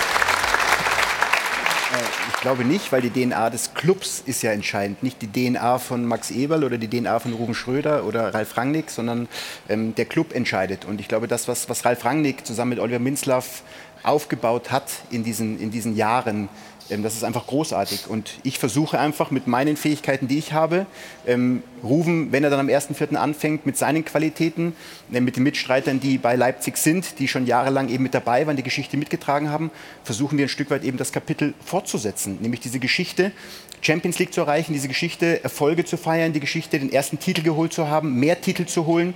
Das ist das, was wir tun werden. Und deswegen wird sich die DNA des Clubs nicht ändern, weil die hängt nicht an einer Person, die hat einen Verein. Ähm, aber wir versuchen einfach unsere Qualitäten mit ins Spiel zu bringen. Stefan, du hast in deiner T-Online-These ja gesagt, weil er das ja angesprochen hat, Titel, Titel, Titel, das ist das Ziel, dass ähm, Max Eberl daran jetzt auch gemessen wird. Ist das anders als äh, bei seinen vorherigen Stationen? Ja, das ist ja der Anspruch vom Verein, von RB Leipzig, logischerweise eben Titel zu gewinnen. Letztes Jahr haben sie angefangen mit dem Pokalsieg und ich glaube, das ist Max eigener Anspruch auch. Er hat ja auch mal gesagt, ich möchte mal irgendwas Bechernis in der Hand halten. Ähm, und dann Und da war nicht die Dose gemeint. Das wissen Nein, aber dann wärst du logischerweise daran gemessen. Der war schlecht, ne? Aber das, diesen, die, Hallo. Ja, Entschuldigung, pardon. Oh, Respektlosigkeit gegen Stefan Effenberg. Das hatte ich ganz wir das bitte in der Werbepause aus? Oh, sorry, ja, pardon. Ähm, ich glaube, das ist sein persönlicher Anspruch und den Anspruch hat der Verein auch. Und das ist doch logisch, dass man danach strebt, vielleicht auch mal deutscher Meister zu werden. Dieses Thema Image. Ähm, Max Eberl war ja aus meiner Sicht ein überall beliebter Protagonist des deutschen Profifußballs. Als Spieler, später als Manager. Jetzt sozusagen ähm, bei RB wird man anders gesehen. Spürst du das? Natürlich war mir klar, als ich dann in der Zeit, wo ich dann äh, mich regeneriert hatte und wieder ähm, gesund war und mir gedacht habe, okay, was kannst du in Zukunft machen, was möchtest du machen und ich dann die Möglichkeit bekam, eben bei, bei EB Leipzig zu unterschreiben, war mir ja klar, was auf mich zukommt. Ähm, ich habe 23 Jahre ähm, bei, bei Borussia Mönchengladbach gespielt, als Jugenddirektor gearbeitet, als Sportdirektor gearbeitet. Ich bin dem Club unendlich dankbar für, das, äh, für die Chancen, die ich da bekommen habe. Ähm, ich glaube, dass, äh, wie im Fußball sagt Hans Meyer so schön, keiner muss Danke sagen. Ich glaube, ich habe großartig die Chance bekommen. Ich glaube, ich habe dem Club geholfen, ein Stück weit auch Geschichte zu schreiben, wieder eine neue Geschichte zu schreiben. Und am, am langen Ende ist es das, was ich war. Ich, war, ich habe beim Traditionsverein gearbeitet, habe da alles, was ich hatte, äh, in die Waagschale geworfen, um konkurrenzfähig zu sein weil Gladbach war eben, als ich anfing, ein Abschießkandidat. Das, was Schalke heute ist, das waren wir, als ich anfing. Und ich habe quasi alles in die Waagschale geworfen bei diesem Traditionsverein. Ähm, ich habe nie gesagt, dass ich der Hüter des Heiligen Grals bin. Ich habe nie gesagt, dass ich ein Traditionalist bin. Ich habe an das geglaubt, was dieses Spiel betrifft. Ich habe den größtmöglichen Erfolg haben wollen mit diesem Verein. Mhm. Und als ich mir dann Gedanken gemacht habe, wie es dann in Zukunft weitergeht, war mir klar, dass ich, wenn ich diese Entscheidung fälle, ähm, dass der ein oder andere dann eben genau mit solchen Zitaten, ähm, die ich gleich noch erklären möchte, wenn ich darf, gerne, gerne. Um, konfrontiert werde, dass ich natürlich jetzt auf diesen extremen Wechsel gemacht habe, aber das war tatsächlich für mich als Mensch, und das sage ich halt immer wieder, war das eine ganz bewusste Entscheidung. Ich habe sehr, sehr lange beim Traditionsverein gearbeitet. Jetzt gab es die Möglichkeit, bei einem Verein wie RB Leipzig zu arbeiten, der Ambitionen hat, Stefan sagt es richtig, ich habe noch nie in meinem Leben einen Titel gewonnen, außer deutscher B-Jugendmeister. Ich würde gerne mal irgendwas gewinnen. Das ist deswegen mache ich diesen Job und deswegen liebe ich dieses Spiel auch, weil ich möchte gewinnen. Das möchten wir alle, wenn wir das tun. Und deswegen habe ich mich dann eben nach langem Überlegen auch entschieden, es zu tun, wissend, dass eben das eine oder andere auf mich zukommen wird. Aber Max, lass uns doch. Ja, bitte, bitte. Also lass uns doch noch einmal über deine Kritik, ein paar Jahre her, gebe ich zu, äh, über die Transferpolitik von RB Leipzig sprechen. Mhm. Du hast damals von Geschiebe gesprochen, mhm. hast gesagt, das wäre nicht in Ordnung, das wäre ein Geschmäckle. Das ja. Zitat haben wir ja. hier hinten auf der Wand. Ja. Und dann sagst du jetzt äh, heute, die Welt oder der Fußball hat sich weitergedreht. Mhm. Ist es denn nicht so, dass sich nicht der Fußball nur weitergedreht hat, sondern du auch? Du hast ja, wie du gerade erklärt hast, bist du von einem Traditionsverein mit ganz anderen Zwängen jetzt zu RB Leipzig mhm. gegangen. Warum sagst du das nicht einfach? Warum wird da so rumgeredet? Du, sag doch einfach, du bist jetzt bei RB Leipzig und was ich damals gesagt habe, galt für Gladbach. Ich habe hier neue Zwänge, ich habe neue Möglichkeiten, ich sehe das jetzt so. Warum wird das dann so gemacht, dass es dann wirklich dann, wie es gerade gesagt wurde in dem Beitrag, ich habe es nicht gesagt, ein Glaubwürdigkeitsproblem entsteht? Aber das ist ja die Diskussion mit dir über mich geführt. Die führe ich ja gar nicht. Ich habe gesagt. Ja, aber die wird über deine Aussagen geführt. Die Aussagen, die ich 2016 getätigt habe. Ja. 2016, wenn ich das mal klar ziehen kann, 2016 hat ähm, RB Leipzig von Salzburg 15 Spieler verpflichtet. 15. Und ich war Konkurrent. Ich war bei Borussia Mönchengladbach. Ja. Das, Interessante, das Interessante in der Sache ist, 2017, als eben beide Mannschaften Champions League gespielt haben, war diese Entflechtung dieses Systems. Es war die Entflechtung dieser beiden Vereine. Jetzt sind separate Vereine. Und seit dieser Zeit, ich weiß nicht, ob es jemand weiß, gab es von Salzburg bis letzten Sommer fünf Transfers. Fünf Transfers. Nicht Aber mehr. ihr habt jetzt schon wieder zwei. Äh richtigerweise, richtigerweise. Und das ist ja immer die, die schöne Diskussion. Ja, die schieben es die Spieler hinterher. Niki Seiwald hat eine Ausstiegsklausel gehabt die habe ich halt gezogen. Die hätte jeder andere Verein auch ziehen können. Also das, das Schieben so waren deine Worte. Bitte? Das Schieben waren deine Worte. Nee, ich habe ich hab gesagt, es hat einen faden Beigeschmack. Du hast gesagt, schieben, dieses Hin- und Hergeschiebe. Aber, aber 2016, Hin- und Hergeschiebe. Aber Alfred, 2016, 2016 und wenn 15 Spieler geholt werden, dann kann ich doch als Konkurrent mal eine Meinung dazu äußern. Habe ich doch nichts dagegen. Nur du sagst immer, der Fußball hat sich weitergedreht. Ich will doch nur sagen, du aber hat er doch. Du auch. Hat er doch. Ja, aber du aber sagst nicht, doch einfach. Ja, Gott sei Dank habe ich mich weiterentwickelt. Ja. Gott sei Dank habe ich mich weiterentwickelt. Wie jeder Mensch sich weiterentwickelt. Aber, aber, aber ist es denn nicht so, dass trotzdem RB Leipzig einen Vorteil hat, wenn sie Spieler von Salzburg holen? Also das mag ich ehrlicherweise nicht glauben so richtig, dass, dass, dass ihr da gleichwertige äh, Aber wer entscheidet, seid wer, mit wer entscheidet den Transfer? Naja, let, wer entscheidet der, den Transfer? Letztlich der Spieler und seine Berater. Ja. Eben. Also ich kann ja noch so wunderbar als Verein eine Kooperation haben und ich kann, könnte noch so wunderbar miteinander arbeiten. Am langen Ende entscheidet ein Spieler wie Haaland, wie Adeyemi, wie Aronson, wohin sie gehen wollen. Das entscheide ich nicht ich als Leipzig, das entscheidet auch nicht Salzburg. Das aber ein Spielstil, dass Spieler sich Gedanken machen, wo kann ich meine nächsten Schritte machen. Wir reden ja meistens über junge Spieler, wir reden nicht über alte Spieler. Wo kann ich meinen nächsten Schritt machen? Darüber machen sich Spieler Gedanken. Und wenn natürlich eine Spielsystematik von Salzburg und Leipzig sehr ähnlich ist, dann kann auch ein Spieler den Vorteil davon ziehen, sagen wir zu, ich kann den nächsten Schritt machen aus Salzburg nach Leipzig oder eben nach Dortmund, wenn es wie Haaland ist, und darüber ähm, dann die Entscheidung fällen. Aber die trifft, nicht, die trifft nicht Leipzig, die trifft nicht Salzburg, die trifft ganz allein der Spieler. Und wenn es eine Ausstiegsklausel wie bei Seiwald gibt, kann jeder andere Spieler, äh, jeder andere Verein könnte diese Klausel auch ziehen. Also ja schon erstmal ein kleiner Wettbewerbsvorteil zu wissen, dass es diese Ausstiegsklausel gibt, oder? Aber die war bekannt. Die wusste jeder. Also jetzt unterstellt man, dass quasi nur die beiden Vereine die Ausstiegsklausel kennen? Nein, nein. Hat natürlich trotzdem am Ende einen, einen faden Beigeschmack. Aber um, um vielleicht auch nochmal das Wort, äh, also meiner Ansicht nach, aber um das Wort natürlich nochmal zu ergreifen, äh, diese ganzen Hassplakate, die wir sehen und wahrscheinlich auch gleich nochmal drüber ein anderes sprechen. Thema, aber das, das ist, das ist ein ganz anderes anderes Thema. Thema. Da, Ganz okay, dann machen wir das gleich. Da kommen wir wahrscheinlich gleich nochmal zu, dass das, äh, dass das perfide ist und dass das, dass da ja Geschichten sind, wo nicht abgenommen wird, dass Max Eber äh, eine Krankheit hatte. Das finde ich ist auch unter der Gürtellinie.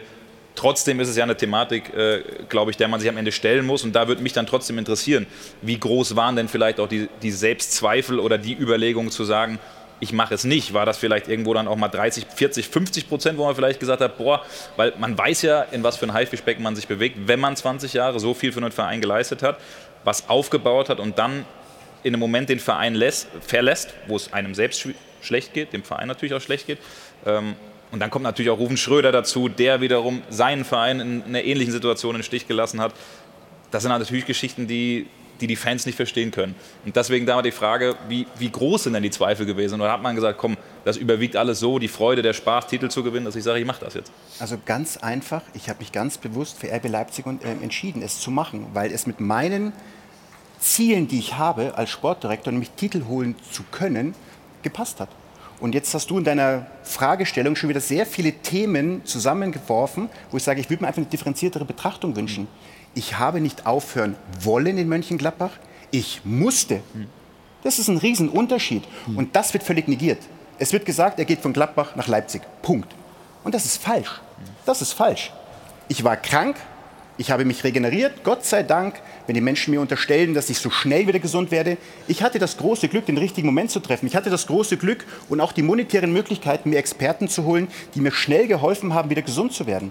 Ich war trotzdem acht Monate draußen und habe dann angefangen, wie jeder andere Arbeitnehmer auch, ich würde gerne wieder arbeiten. Ich hätte Lust, wieder zu arbeiten. Ich hätte Lust, auch diesen Fußball zu arbeiten, weil er mir unfassbar viel Spaß macht, weil er mir unfassbar viel gibt. Und diese Entscheidung habe ich dann einfach gefällt. Und dann gab es die Möglichkeit bei RB Leipzig und Alfred, du hast total recht. Ich wollte es machen. Ich habe mich ganz bewusst dafür entschieden. Wusste auch ganz be bewusst, was auf mich zukommt. Ich wusste es. In der Geballtheit und diese Unterstellung, die eine, die im Raum steht, mit der kann ich halt nicht leben, weil Glaubwürdigkeit, ähm, das ist schon für mich ein hohes Gut als Mensch. Glaubwürdigkeit, Authentizität, ähm, gerade stehen, das bin ich und ich stehe gerade. Ich habe mich für was entschieden, was nicht von jedem gut gesehen wird. Das schmerzt, glaube ich, wenn Glaubwürdigkeit in dem Fall ja angezweifelt wird von einigen. Ich glaube, ich glaube, es stört jeden Menschen, wenn seine Grundtugenden angepackt werden und man eben für Werte, für die man steht, dann eben nicht ernst genommen werden. Ja. Trotzdem nochmal die Frage äh, zu dem Zeitpunkt, als du wegen deiner Erkrankung aufhören musstest, hast du gerade gesagt, ähm, dich dann regeneriert hast. Warum war ein Weg zurück nach Gladbach für dich nicht vorstellbar? Das hätten sich ja viele gewünscht. Max Eberl ist wieder gesund und steigt wieder bei dem Verein ein, für den er Jahrzehnte so erfolgreich gearbeitet hat. Weil einfach zu viel passiert war. Braucht Mehr man, geht nicht. Braucht man nicht mehr dazu sagen. Es ist dann einfach zu viel passiert und ich verstehe auch die, die, äh, die Enttäuschung auf der anderen Seite und ich verstehe auch die Probleme. Und das habe ich dem Club damals auch gesagt. Ich weiß, ich bereite euch gerade ein, riesen, ein riesengroßes Problem. Mhm. Aber nochmal, es ist ja das, was für mich halt bleibt, es war keine Wahl. Ich hatte keine Wahl. Mhm.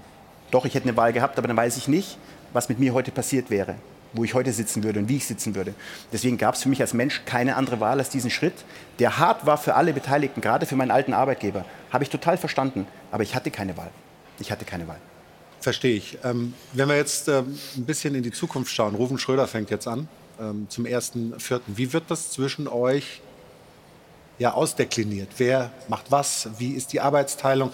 Ähm, Im Hintergrund deiner Erkrankung, die über, überstanden ist, müssen wir natürlich auch überlegen, wie, wie schaffe ich es auch als Max Eber nicht wieder ins gleiche Hamsterrad reinzugeraten, äh, was mich irgendwann mal krank gemacht hat. Genau, genau. Und das ist eben mit Rufen eine, eine Verpflichtung, die, ähm, wo ich einfach sehr, sehr große Hoffnung drin habe. Es ist klar, dass ich die, die Verantwortung für alles trage.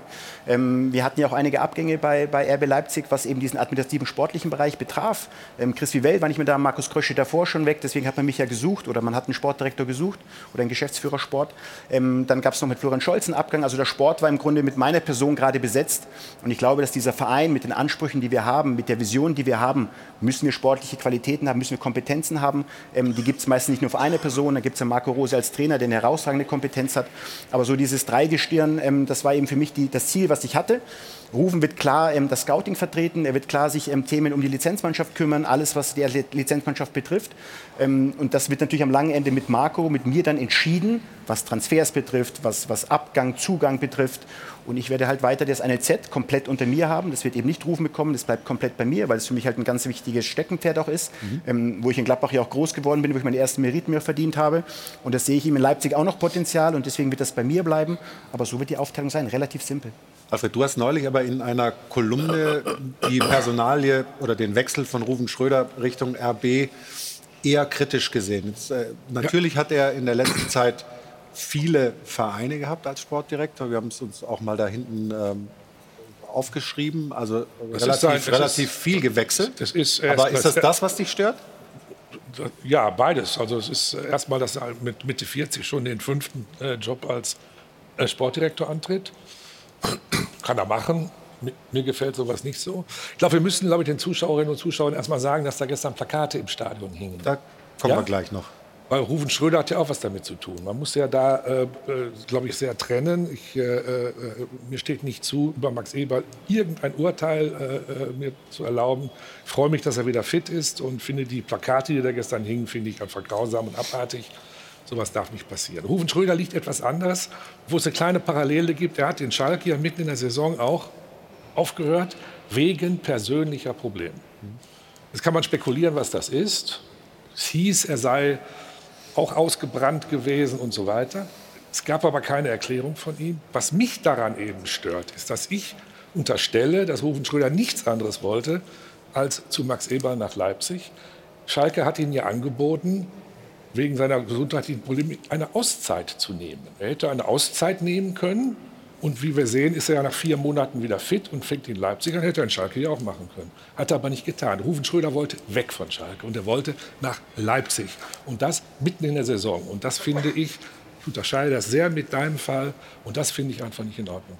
Du hast so ein bisschen den Kopf geschüttelt? Ja, also wenn es gesundheitliche Probleme waren, wie gesagt, das kann man bei Max, glaube ich, das zu 100 Prozent. Äh, ich will jetzt auch nicht anzweifeln, dass es bei Rufen Schröder der Fall ist, aber äh, bei, bei Rufen Schröder und auf Schalke, das weißt du ja auch, Alfred, ist ja auch viel passiert, auch damals in der Trainerfrage, wo es dann mit dem Aufsichtsrat ja. Streitereien gab, wo es äh, Unstimmigkeiten gab. Nein, deswegen sage sag ich, deswegen sag ich, ich glaube nicht an, de, an, in dem Fall an die Version, dass es die Deutung, dass, dass das gesundheitliche Probleme ähm, gewesen sein sollten, ja die, die ziehen wir alle nur aus der, aus der Pressekonferenz von Peter Knebel. Ich, ich bleibe doch nur dabei, genau, Peter Knebel hat ja eine Pressekonferenz gegeben und hat man gemeint, es wäre ein Todesfall gewesen. Da hat man schon gemerkt, dass der Abgang von Rufen Schröder den Vereinsmarkt getroffen hat. Hat man gemerkt. Ja, ich verstehe nur nicht, wenn man nach vier Monaten schon wieder beim nächsten Verein ist, warum man dann nicht ein Angebot auch in Schalke annimmt, eine Auszeit zu nehmen. Weil es wahrscheinlich Monate. so war wie bei Max Nein, da ist nichts kaputt. In Schalke war nichts kaputt. Das war ja, du hast ja die, die, die, Aus, die Aussagen von Knebel auch gehört. Das war ja offensichtlich alles in Ordnung. Naja, es gab ja schon in, in der Sommerpause, glaube ich, äh, die Frage, wer wird der Trainer oder wer soll der Trainer bleiben, kommt ein neuer dazu und so weiter. Genau. Und da konnte man sich nicht einigen. Also äh, man hat mit Thomas ja Reis auch, gesprochen, genau. also diese Sachen sind ja, sind ja schon Fakt. Thomas Reis war ja ein Wunschtrainer von, von Rufen Schröder und das wurde ja auch von dem einen oder anderen abgelehnt damals. Also das ja, aber nicht in Schalke, sondern äh, woanders. Und, äh, äh Max schüttelt den Kopf. Es steht mir nicht zu, hier über Schalke und Rufen zu reden. Ich kann ähm, über Rufen reden ab 1.4., aber das, was Fakt ist, ähm, dass es nicht gesundheitliche Gründe waren, die bei, bei Rufen dazu geführt haben. Das ist und mehr möchte ich dazu nicht sagen. nicht gesundheitliche Gründe waren. Nein. Das okay, das ist gut, dass wir das mal geklärt haben, weil auch da, und das ist uns auch als Redaktion wichtig, dass wir diese Dinge auseinanderhalten, dass wir die versuchen auch sauber auseinanderzuhalten. Auch äh, die Erkrankung von Max Eber, äh, von dem wegzuhalten, was vielleicht an Antipathie aus Gladbach kommt, weil eben der neue Arbeitgeber nicht äh, beliebt ist. Damit, glaube ich, kann Max Eber leben. Nur wenn alles so in einen Topf geworfen wird, ist es ziemlich schwierig und wird, glaube ich, auch der Ernsthaftigkeit dieser Sache äh, nicht gerecht. Stefan, was erwartest du dir denn von, von diesem Duo bei RB, von Max und von, von Ruven? Wir haben ja in unserer Frage der Woche sogar schon äh, sie zu den neuen Meistermachern äh, in Leipzig äh, sozusagen aufs Podest gestellt. Was, was, was Also- glaubst du, was dieses Duo da bewegen kann? Ich habe es Ihnen ja schon vor der Sendung gesagt. Erstmal bin ich froh, dass er wieder in der Bundesliga zurück ist, ähm, dass er sich äh, entschieden hat. Dann für RB mit der Aussicht auf Erfolg ist irgendwie auch nachvollziehbar, weil das ist auch sein persönliches Ziel. Max war immer einer, und das dürfen wir mal nicht vergessen, auch bei Borussia Mönchengladbach, auch als es nicht so gut lief, er hat sich immer gestellt. Das habe ich schon mal auch gesagt in einer Sendung. Immer wenn das mal lichterloh brannte, wo viele sich wegducken, viele Sportdirektoren oder Manager, wie auch immer, und gerade nicht erreichbar sind oder sich nicht stellen. Max hat sich immer gestellt. Ich finde das fantastisch, dass er auch nach dem Spiel gestern und vor dem Spiel gegen Man City in ein paar Tagen hier sitzt und sich auch stellt. Na, also das finde ich total lobenswert. Und, ich, und, und nochmal on top sage ich, genau solche Typen braucht auch die Bundesliga. Weil wir arbeiten ja auch Woche für Woche mit, mit den Managern der Bundesliga ein Stück weit zusammen, die hier sind oder eben nicht können, nicht wollen, wie auch immer. Er kommt immer und das, und das finde ich einfach fantastisch. Und sowas braucht die, braucht die Bundesliga und nicht die, die sich wegducken, wenn sie gefragt werden. Und von daher, ja, ich wünsche Ihnen den größtmöglichen Erfolg. Ähm, das ist äh, natürlich das Ziel. Das sind natürlich große Gegner, wie, wie Bayern München, Borussia Dortmund auch in den nächsten Jahren. Aber ich glaube, das sieht man ja auch. Er lächelt, er freut sich drauf, äh, dass er wieder zurück ist. Und darum geht es doch in erster Linie. Das ist sowieso das Wichtigste. Ja. Aber wir haben ja äh, einleitend die Schlussfrage in unserem Beitrag war, wie ändert sich die DNA? Wir haben einen Ratgeber gefunden, der zur Verfügung stünde, falls Fragen aufkommen bei Max Eber. Sie sind ja auch schon ein bisschen äh, länger hier. Führt er diese Clubphilosophie so weiter oder ist auch so ein bisschen so ein Umbruch-Feeling durch seine Arbeit zu spüren?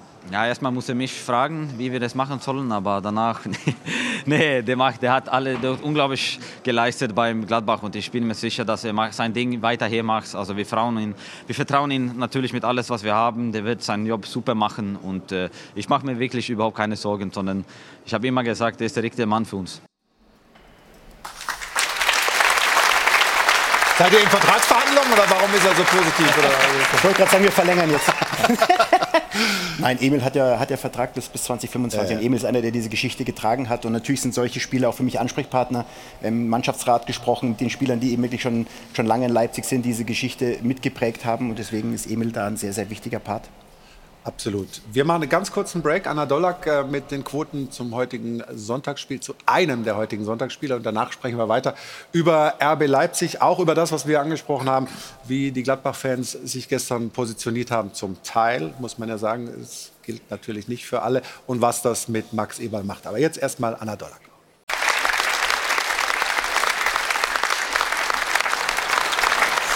Dankeschön, Anna. Da wissen wir also Bescheid, wie die Quoten aussehen bei Bremen gegen Leverkusen, das ja heute noch stattfindet, dieses Spiel. Gehen wir mal rein in die Partie gestern. Leipzig gegen Gladbach. Und zunächst, Max, war Gladbach gar nicht schlecht. Also ähm, große Chance hier von Tyram. Sorgen gehabt am Anfang? Ja, ähm, weil wir so nicht in, unseren, in so einen Fluss kamen, nicht so in dieses Tempo kamen, nicht so die Lösung gefunden haben in der ersten Halbzeit. Und Gladbach, wie gesagt, zweimal doch relativ gefährlich bei uns vom Tor war. Dementsprechend, ähm, es, war, es war ein Spiel, was wirklich da auf, auf Messerschneide stand. Natürlich hatten wir mehr Ballbesitz, natürlich hatten wir auch Möglichkeiten, aber die zwei Kontermöglichkeiten von, von Gladbach waren schon relativ groß. Dann gab es noch einen Elfmeter, Marcel. Ähm, da gucken wir mal in die Entstehung rein. Das Duell Raum gegen Hofmann. So. Was sagst du? Für mich ein Elfmeter, er trifft, den, äh, trifft das Bein. Ähm, Im nächsten. Schiri hat es erst nicht gesehen Ja, gut, oder aber nicht, im nicht nächsten, so ja, im nächsten Moment kommt er zum, zum Schuss. Und äh, vielleicht aus der Perspektive vom Schiedsrichter sieht er nicht genau äh, das Spielgerät. Jöllenbeck geht raus.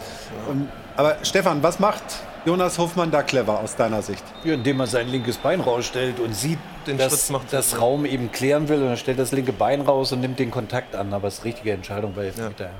Clever gemacht, sehr clever. Ja, also und dann äh, Plea mit der Ausführung. Äh, darf nicht passieren. Schauen wir jetzt äh, noch mal hin. Hat das das Spiel Schlüsselszene. Ja. Das war die Schlüsselszene in dem Spiel, weil ich sag mal, das Spiel, wie gesagt, waberte so auf beide Seiten, ohne dass es mehr große Torchancen gab. Wenn, wenn Gladbach da in Führung geht, ähm, dann wird es für uns deutlich schwieriger und wir hätten nicht gewusst, wie es dann ausgeht.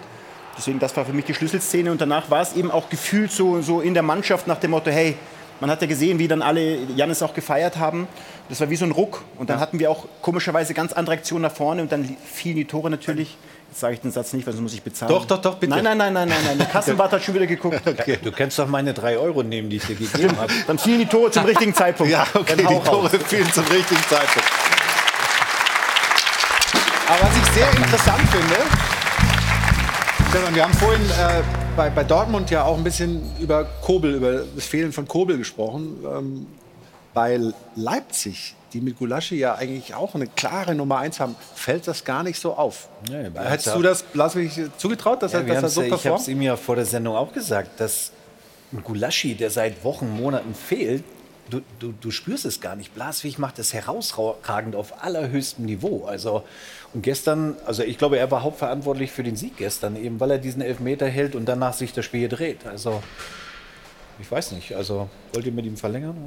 Ich weiß gar nicht, wie Janis die Situation ist. hat noch Vertrag, Ahnung. hat noch Aber ihr könnt froh sein, dass ihr ihn habt, weil der performt wirklich auf allerhöchstem Niveau konstant. Ja, aber es hat, es hat im Sommer Chris Vivell ähm, mit, mit, mit damals mit Domenico ähm, richtig gut entschieden, eben so einen zweiten Torwart zu holen, wo er gesagt hat, 30, okay, er hat den Almelo gespielt, aber und jetzt zeigt Jannis, was er kann. Jetzt kann ich sagen, ich habe mit 15 aus Köln geholt, aus den Gladbach. Nein, das ist jetzt nicht mein Verdienst, aber er hat einfach eine, eine großartige Entwicklung genommen. Natürlich war man unsicher, was passiert, aber, aber Jannis macht es herausragend und er wird ins kalte Wasser geworfen. Er spielt Champions League Real Madrid, er spielt äh, Champions League Manchester City ähm, und ja, ist ein großer Rückhalt für uns. Dann das Tor von Timo Werner und über den können wir natürlich auch ein bisschen sprechen, weil die Diskussion über ihn natürlich irgendwie nie richtig abreißen in Deutschland. Wie gut ist er wieder? Also dieses, dieses eine Jahr, wo er äh, 20 plus Tore für Leipzig geschossen hat, so, ist, so weit ist es noch nicht. Aber kommt er mehr und mehr in Fahrt? Ja, Was ist dein es, Eindruck? Ja, genau. Es fühlt, sich, es fühlt sich wirklich so an. Er hatte dann halt auch diese, diese Verletzung, die ihn auch wirklich zurückgeworfen hat, ähm, wo er wirklich Zeit gebraucht hat, ähm, wieder auf den Platz zu kommen. Dann waren die ersten Spiele nicht so zufriedenstellend für ihn. Dann hat er mir so Highlights gehabt. Ähm, aber ich finde jetzt in den, letzten, in den letzten Wochen kommt er wieder in seine Form. Und ja, das ist das, so wie wir Timo Werner kennen, warum, warum wir ihn auch zurückgeholt haben äh, von Chelsea äh, mit, seinen, mit seinen Abschlussqualitäten. Ich habe das Gefühl, er ist wieder auf einem richtig guten Weg. Teilst du das, Stefan? Absolut, absolut. Aber hier der Zweikampf, ne, der Ja. war natürlich entscheidend. Ja, aber den schweißt er natürlich super rein. Er braucht, das ist aber auch so ein Spielertyp, glaube ich, der immer wieder dieses Vertrauen braucht, den du ab und zu mal streicheln musst. Und wenn du das tust, dann, dann hat er schon eine unfassbare Qualität. Aber macht Rose ja mit ihm, oder? Also man hat das Gefühl, dass das Marco das sehr gut macht, ihn, ihn irgendwie zu, zu unterstützen. Auch, ja, dass äh, er als Trainer in der Kommunikation mit den Spielern immer, glaube ich, die richtigen Worte trifft und ähm, auch weiß, wann muss er mal mit einem Spieler zwei, drei Minuten länger sprechen oder was für Worte muss er wählen. Ja, und du kannst halt nicht jeden dann für jede Aktion irgendwie treiben ne, und sagen, da kommt, muss noch mehr, muss noch mehr. Ein Spieler braucht auch mal eine Umarmung ne, und ein Verständnis, Ja. ähm, um dann so wieder performen zu können. Wir machen da nochmal einen kurzen äh, Break, sind gleich wieder zurück, sprechen weiter über dieses Spiel. Natürlich auch über ähm, ein paar Personalien, die, die uns natürlich interessieren bei Leipzig. Was ist mit Nkunku, was ist mit Leimer, was ist mit dem Interesse an Guardiol, wie geht es überhaupt da weiter? Und natürlich sprechen wir auch über die Anfeindungen, denen sich Max Eberl ausgesetzt sieht und wie er das alles wegsteckt. Nach einer kurzen Pause, bis gleich.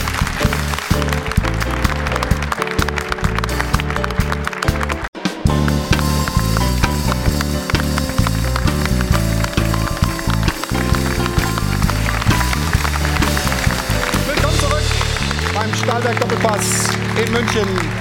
Flughafen Hilton.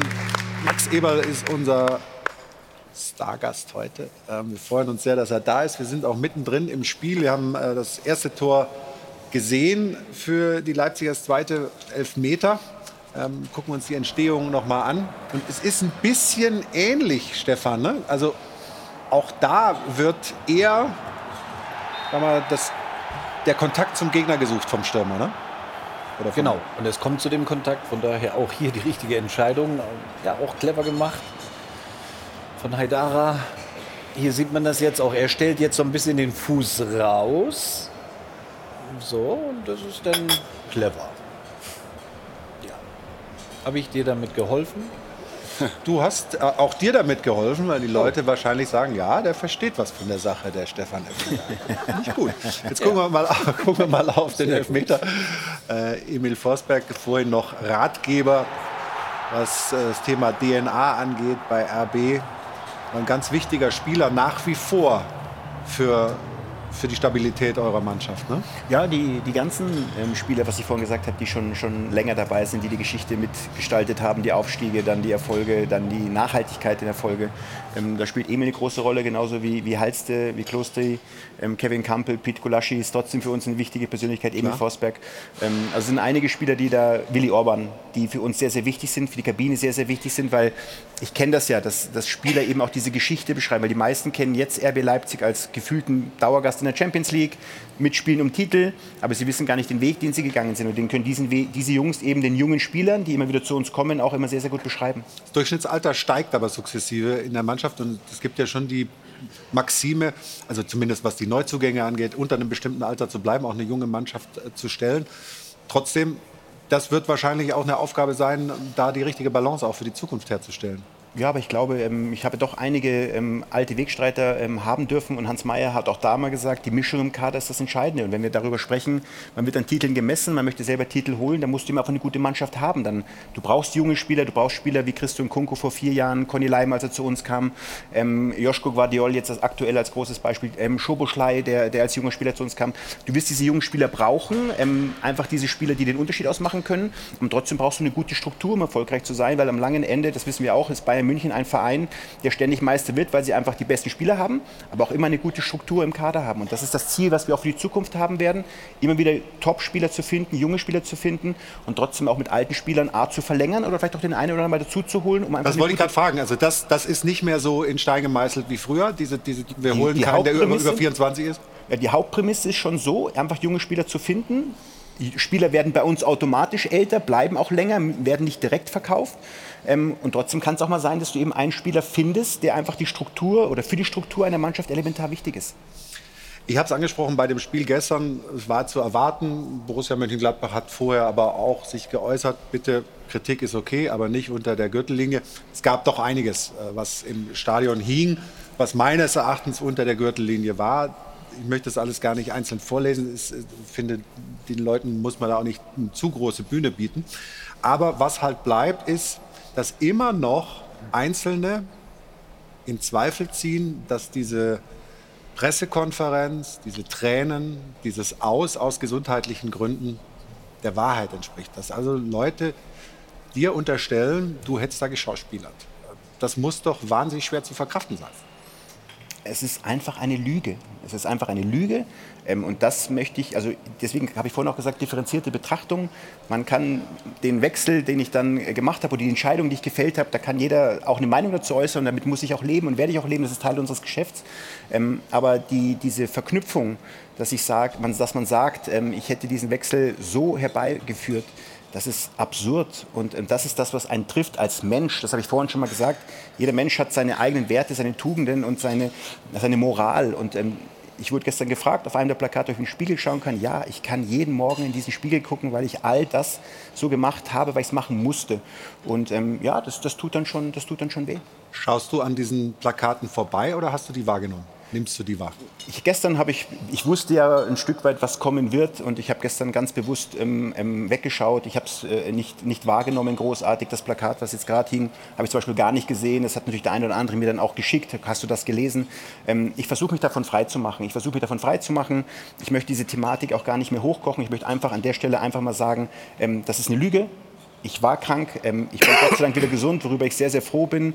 Und, ähm, und alles andere kann ich jetzt nur noch bedingt beeinflussen. Ich habe eine Entscheidung gefällt, zu der stehe ich auch. Das, was Alfred gerade gesagt hat, zu der, zu der stehe ich 100 Prozent.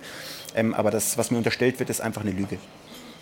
Stefan, was macht das deiner Meinung nach mit Menschen, die vielleicht in einer ähnlichen Situation sind wie Max Eberl, die dann sehen, wenn man das so offen, sagen wir mal, ohne Netz und doppelten Boden kommuniziert, wie er das gemacht hat, dass man dann solche Reaktionen kriegt. Jetzt, wenn wir mal beim Fußball bleiben, ähm, was ist dein, ist das nicht ein Problem, was da sozusagen zu sehen ist, dass man, ja, ich, ich, ich öffne mich, ich trage mein Innerstes nach außen in der schwierigsten Zeit und kriegt dann solche Rückmeldungen? Ja, er hat es ja jetzt klar und deutlich hier erklärt.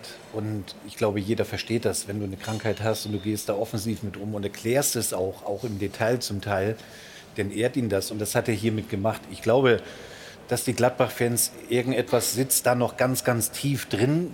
Vielleicht, weil er eben nicht vielleicht die Möglichkeit genommen hat, zu Gladbach zurückzukehren nach dieser Auszeit, sondern sich entschieden hat, eben zu Leipzig zu gehen. Aber das ist dann wieder sportlich und das muss man unterscheiden. Ja? Zwischen dem einen das persönliche, private und eben das sportliche. Und wenn Max sagt, ich habe hier große Ziele und ich möchte Titel gewinnen, ja, dann ist der Weg nach Leipzig absolut verständlich für mich. Ähm, und ich glaube, wenn wir das nachher abhaken hier mit Ende der Sendung um 13.30 Uhr, es sei denn, du überziehst, ähm, dann sollte das Thema auch so erledigt lang. sein. Es, dann sollte es auch erledigt sein. Und ich wünsche mir das. Im Fußball wissen wir, es wird immer zu diesen Begegnungen kommen. RB gegen Gladbach, Gladbach gegen RB. Sie werden immer. Aber das ist denn der Sport, da müssen wir durch. Ich musste da auch durch. Wechsel von Gladbach zu Bayern München, als Judas beschimpft, Lothar Matthäus genauso. Wir hatten früher Wechsel von Dortmund nach Schalke, Schalke, Dortmund mit äh, Jens Lehmann, mit Andi Möller. Wir haben Jens Jeremies von 60 zu Bayern. Das ist denn einfach so und damit müssen wir umgehen und das müssen wir auch verkraften im Sport. Leider Gottes. Eins möchte ich noch kurz sagen, du hast gerade die Gladbach-Fans. Ähm, Das wurde mir ja gestern auch in den Mund gelegt, dass ich ähm, die Gladbach-Fans attackiert hätte. Ich glaube, jeder, der das Interview gehört hat auf Sky, Entschuldigung, ich das, das den anderen Konkurrenzsendern Gar kein Problem, muss. wir kennen den Sender. Genau, dann, ähm, dann weiß man, äh, wen ich gemeint habe. Und ich meine nicht die Gladbach-Fans in Gänze, sondern ich meine einen kleinen Kreis. Äh, Max, gut, dass du es äh, ansprichst. Jana steht nämlich schon parat. Wir haben das nämlich auch verfolgt. Das lief durchs Netz als, und Jana, du wirst uns so zeigen, dann letztlich falsches Zitat dieses Interviews, was Max bei Sky gegeben hat. Jana, bitte. Ja, also verbreitet im Netz wurde tatsächlich dann diese Zitattafel. Also wie Max es gerade angesprochen hat, mit Gladbach-Fans sind Menschen, die Leute ins Fadenkreuz nehmen, mit Eisenstangen durch die Straßen laufen und Feuer zünden. Das hat Max aber tatsächlich überhaupt nicht gesagt, sondern das Originalzitat war, das passiert von Menschen, die Leute ins Fadenkreuz nehmen und dann eben das weitere Verlauf dieses Zitats. Also inhaltlich wirklich einfach ein falsches Zitat. Ähm, was dann anschließend im Netz viral ging, sagt man so schön. Und das bringt uns eben zu zwei Fragen. Das erste ist natürlich, was macht das mit Max selbst, wenn man dann so etwas auch noch über sich lesen muss, was man gar nicht gesagt hat. Die zweite Frage ist aber auch, was zeigt das über die Mechanismen, die im Moment in der Medienwelt so zugange sind, ähm, weil dieses Zitat ging tatsächlich, das haben wir von Paul erfahren, sogar als Push-Mitteilung rum. Du hast das gestern auch so ja, ich bin, reingespült gekriegt in deine Timelines. Ich ja? bin auch quasi drauf reingefallen und dachte mir erstmal so, pff, muss man jetzt noch so unnötig Öl ins Feuer gießen? Habe mich dann auch erstmal nicht damit befasst und abends dann habe ich nochmal gelesen und gesehen, okay, krass, weil ich es eben nicht live gesehen habe im Fernsehen. Ähm, er hat es ja gar nicht so gesagt und das finde ich dann äh, wieder erschreckend, was das Internet für eine Macht hat, wie schnell sich sowas verbreitet. Ich, ich kenne das. Ähm, dann wird irgendwas äh, rumgeschickt, dann irgendwann schickt mir das mein Vater und sagt, hast du es gesehen? Und ich, ja, aber stimmt nicht. Ähm, und da muss man aufpassen. Ähm, klar muss man auch aufpassen, was man sagt. Klar.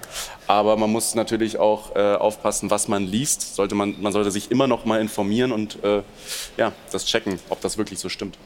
Hast du da aufgegeben in einer gewissen Art und Weise, dass man, dass man da die, das Narrativ wirklich beeinflussen kann? Oder hast du momentan das Gefühl, es läuft irgendwie alles, wenn es negativ ausgelegt werden kann, negativ gegen mich? Also grundsätzlich ist es momentan so, dass ich ja, du hast es vorhin mal gesagt, ähm, was ich vorher gesagt habe, vor meiner Zeit äh, in Leipzig, vor meiner Krankheit wurde fast alles, was ich gesagt habe, sehr positiv bewertet. Jetzt sage ich sehr viele Dinge, die dann immer die andere Seite der Medaille gesehen wird.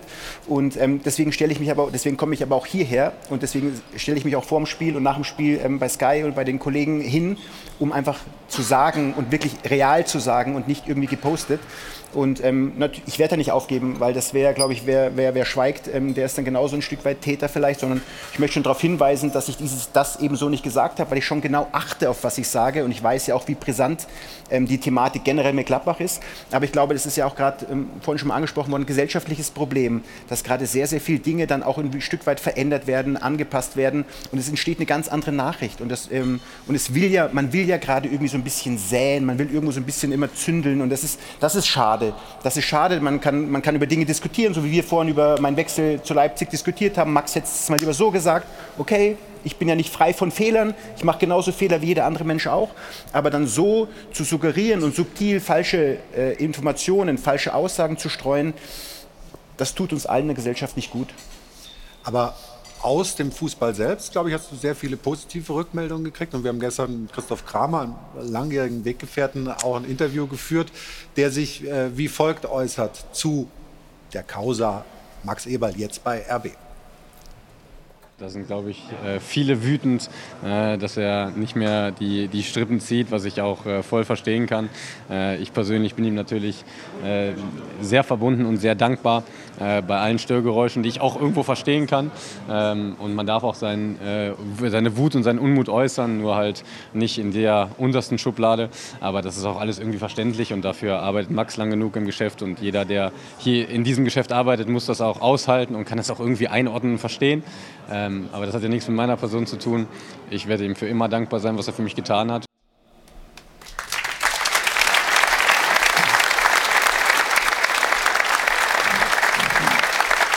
Dicke Haut, die man sich angewöhnen muss als, als Fußballer, als Verantwortlicher im Fußball, ähm, ohne die geht es offensichtlich wirklich nicht. Also die habt ihr auch alle?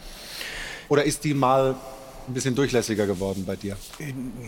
Ein Stück weit haben wir das von klein auf gelernt, dass wir uns durchsetzen müssen. Fußball, wollen ganz viele Millionen Kinder wollen äh, Profi werden. Da musst du immer ein Stück weit eine dickere Haut haben. Man muss sich gegenüber Kritik von Trainern, von Öffentlichkeit, ähm, muss man sich stellen, muss da auch robust sein. Und wie gesagt, es ist Teil des Geschäfts. Damit, äh, damit müssen wir auch noch umgehen.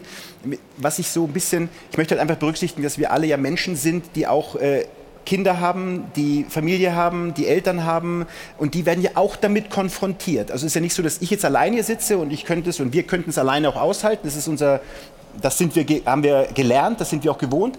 Aber es gibt ja auch für alle von uns ein Umfeld. Wir haben alle, sind alle Teil einer Gesellschaft und haben ein sehr, sehr enges Umfeld. Und das wird einfach negiert, dass diesen Menschen, die nah an mir stehen, ja auch damit konfrontiert werden. Und das ist so ein bisschen das Gefährliche an der ganzen Sache. Ja, wir kennen das, wir sind so groß geworden für uns, aber es gibt halt auch noch ein Umfeld. Spricht er da was Wichtiges an? Absolut. Wir sind damit auch groß geworden, aber nicht in dem Zeitalter der äh, Fake News. So, und jetzt hier kann jeder irgendwie was streuen und es geht erstmal viral und viele springen auf den Zug auf, malen dann schon ihre Plakate, halten die im Stadion hoch und dann ist es gar nicht so, wie es sich darstellt. Und das dann zurückzunehmen, ist für die Menschen natürlich dann einfach zu sagen, oh, Entschuldigung, Plakat war falsch, aber für die Person, die das betrifft, da achtet erstmal halt keiner drauf. Und da müssen wir die Jungs halt auch für sensibilisieren, dass Dinge auch angesprochen werden dürfen und können, wenn es einem mal nicht gut geht oder wenn einer mal eine Schwäche hat. Ohne dass ihm jetzt irgendwie, ich sage jetzt mal salopp, den, der, den Stammplatz entzogen wird oder dass er dann irgendwie an den Pranger gestellt wird. Sondern ich finde das gut, dass man das auch anspricht. Aber am Ende des Tages geht es einfach darum, dass wir uns auch als Persönlichkeiten ne, weiterentwickeln dürfen. Auch gerade die jungen Spieler. Dass wir, und das hat Max ja gesagt, auch immer nicht vergessen, dass hinter allen Spielern, Rückennummern, Emblemen eben Menschen stehen. Das ist ganz, ganz wichtig. Jetzt reden wir mal über Menschen, die Vertrag haben bei RB Leipzig. Schön. Ja, ne? Schön. Äh, ist doch auch wichtig. Das ist meine ähm, Funktion eigentlich. Ich bin Sportdirektor. Deswegen, das haben wir uns irgendwie auch noch mal äh, vergegenwärtigt und haben gesagt, ja, das wollen wir auch wissen. Da sind äh, jetzt mal Vertragslaufzeiten und Namen hinten auf der Wand. Wenn wir jetzt gleich mal ins Vollbild nehmen, dann können Sie, liebe Zuschauerinnen und Zuschauer, das auch ein bisschen besser sehen. Also, Leimer Vertrag läuft aus, geht also ablösefrei. Immer noch ist es nicht bestätigt, dass er zu Bayern geht, dass er RB verlässt, aber irgendwie weiß es doch jeder. Warum ist das so ein Geheimnis? Oder warum hält man das noch so zurück? Am langen Ende ist es ja da auch nicht allein ähm, Vereinssache. Also wir kämpfen, wir kämpfen, aber wie gesagt. Ihr kämpft noch?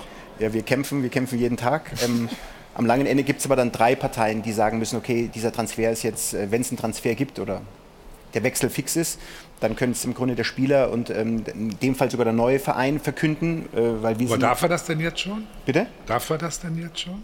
Wenn er für sich das Gefühl hätte, er, er, er hat es äh, entschieden und er möchte es sagen, könnte man das sagen. Ja? Ja. Und ähm, das ist nicht passiert und dementsprechend ähm, aus 1% vielleicht 0,5% geworden. Also die Wahrscheinlichkeit die mit der Zeit wird klein. natürlich nicht größer. Ähm, ähm, und die anderen Namen, klar, das sind Aufgaben. Ich glaube, deswegen hat mich Olli ja auch geholt, dass ich ein Stück weit diesen Kader, der sich in den, in den nächsten Transferperioden verändern wird, das wird so sein. Altersstruktur ist das eine, auslaufende Verträge das andere. Ähm, interessante Spieler für den europäischen Markt ähm, ist das dritte. Also Ja, ja. es gibt schon einige Aufgaben, die, ich, äh, die wir dann zu bewältigen haben. Und da sprechen wir auch gleich drüber nach der Pause. Natürlich, was ist mit dem Kunku? Ähm, Guardiol hat sich noch mal richtig ins Schaufenster gestellt bei der WM, hat viele Begehrlichkeiten geweckt. Kann man den halten? Wie lang? Und so weiter und so fort. Gespannt, was wir da aus Max Eberl rauskriegen. Aber bisher war er ja sehr mitteilungsfreudig, dankenswerterweise. Und darüber sprechen wir natürlich nach der Pause noch und über den FC Bayern München. Was war das? So eine Art Reifeprüfung für Nagelsmann. Souverän gegen Paris weiter in der Bundesliga. Jetzt Tabellenführer mit zwei Punkten Vorsprung. Das sind unsere Themen nach einer kurzen Pause, wenn wir uns wieder melden. Hier aus dem Airport Hilton mit dem Stahlwerk Doppelpass. Bis gleich.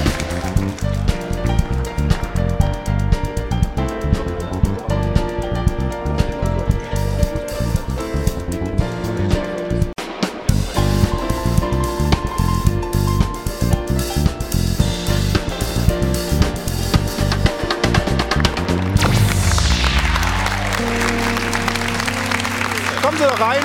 Hier ist der Stahlwerk Doppelpass. Und wir haben die Frage der Woche gestellt. Und ich warte, wie Sie wahrscheinlich auch, gespannt auf die Ergebnisse. Jana, ist das Duo Eberl-Schröder sozusagen Meistergarant für die Zukunft bei RB? So haben wir es nicht gestellt. Ich gebe es zu. Ja. Sorry, jetzt bitte. Also wir haben gefragt, wird RB Leipzig mit dem Führungsduo Eberl Schröder künftig deutscher Meister? So war es richtig. Die Antwort ist aber relativ deutlich und zwar sagen 67 Prozent nein. RB wird trotzdem nicht Meister. Das Stichwort lautet Kaderplanung. Darauf wird es jetzt in Zukunft ankommen. Leipzig wird nie die Strahlkraft von Bayern erreichen. Der Unterschied ist, wenn ein englischer Verein 100 Millionen für Nkunku bietet, dann geht er, bietet jemand auf der anderen Seite 100 Millionen für Kimmich, dann lächeln die Bayern nur. Leipzig wird immer eng an der Spitze dranbleiben, aber an die Bayern werden sie am Ende des Tages auf lange Sicht nicht rankommen. Ja, und Kaderplanung nimmt vor allem dann natürlich diese Personalie hier mit ins Boot. Ähm, Schröder und seine Planungskünste für Kader endeten nach Meinung der Fans bei Schalke eindrücklich an der Grenze zur ersten Liga. In Mainz lief es am Ende dann auch nicht besser. Und deswegen stellt sich hier die Frage, wo soll der Mehrwert für Eberl und RB sein? Also der- im Netz ist eher Skepsis angesagt. Wir sind gespannt auf Ihre Meinungen am Dopafon. Ja, beide sind zwei Top-Leute, muss man sagen, aber es reicht nur zur Vizemeisterschaft. Schröder und RB Leipzig werden auf Dauer nicht zusammenpassen. Max Eberl wird sich einen anderen Manager suchen müssen, um mit Leipzig die erste Meisterschaft zu holen. Ich glaube nicht, dass sich RB Leipzig da einen Gefallen getan hat. Rufen Schröder als Wanderpokal, erst Mainz, dann Schalke, jetzt Leipzig, hat keine lange Verweildauer bei einem Verein. Bei Max Eberl gibt es um den Wechsel nach wie vor ein Geschmäckle. Eberl und Schröder sind keine Meistermacher, weil wenn man den FC Bayern München ärgert, legen die noch eine Schippe drauf. Das heißt, Bayern wird auch in den nächsten Jahren den Titel holen.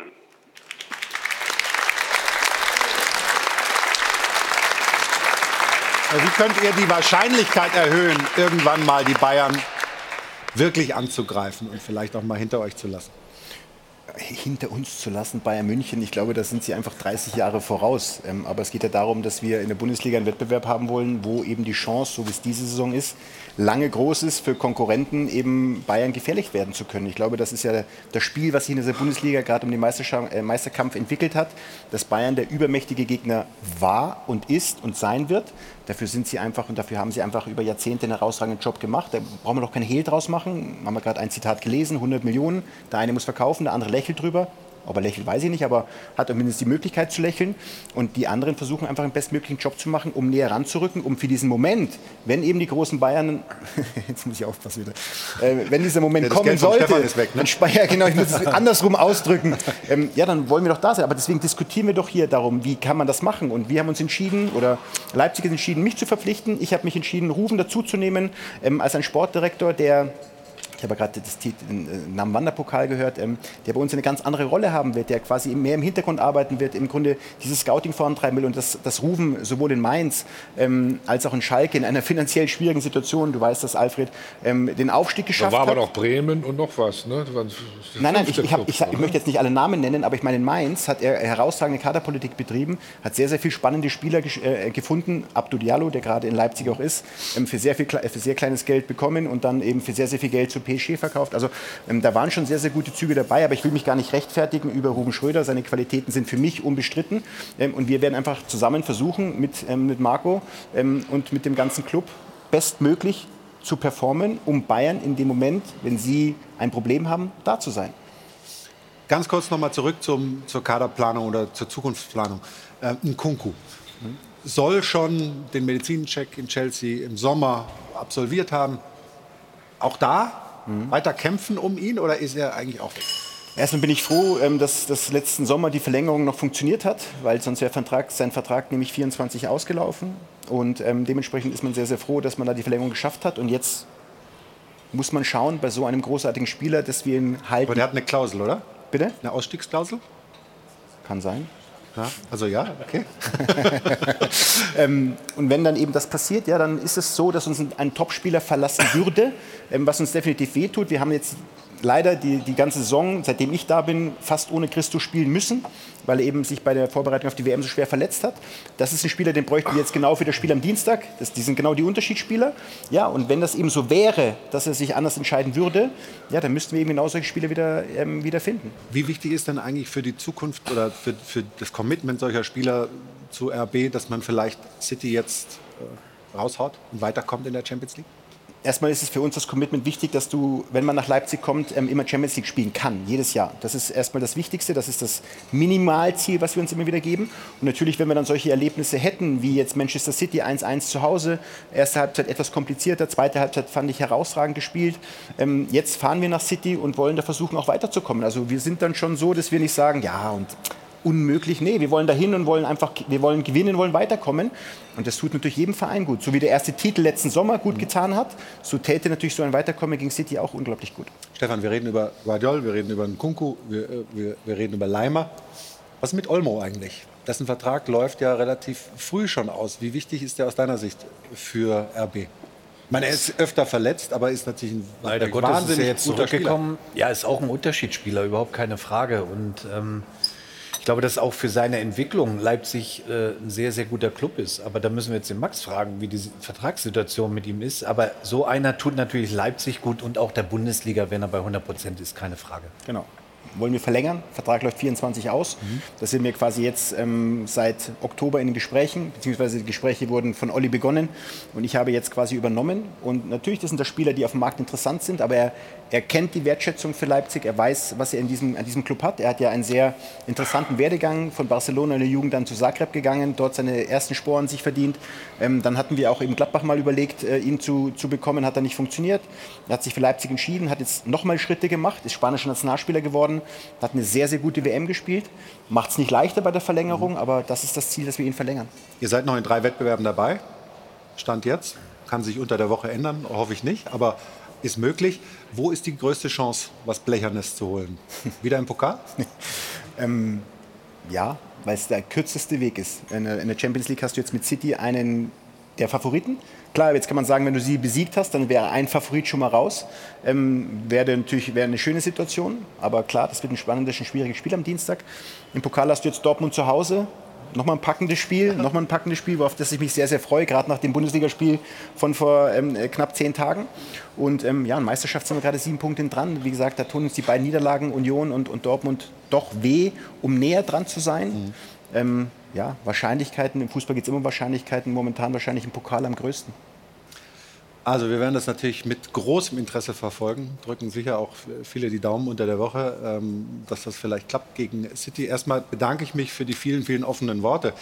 Max Eberl, ähm, finde das sehr bemerkenswert und freue mich, dass Max hier heute zu Gast ist und auch bleibt. Wir schauen jetzt mal auf den FC Bayern München. Stefan, ich habe es ganz anfangs der Sendung gesagt, du warst gestern im Stadion gegen Augsburg, aber eigentlich ist ja das Spiel unter der Woche gegen Paris noch viel, viel wichtiger gewesen für Julian Nagelsmann. 25 Jahre ist es her, dass ein anderer Bayern-Trainer diese ganz große Wutrede gehalten hat. Damals war die Flasche leer, jetzt ist sie eher voll. So schaut's aus.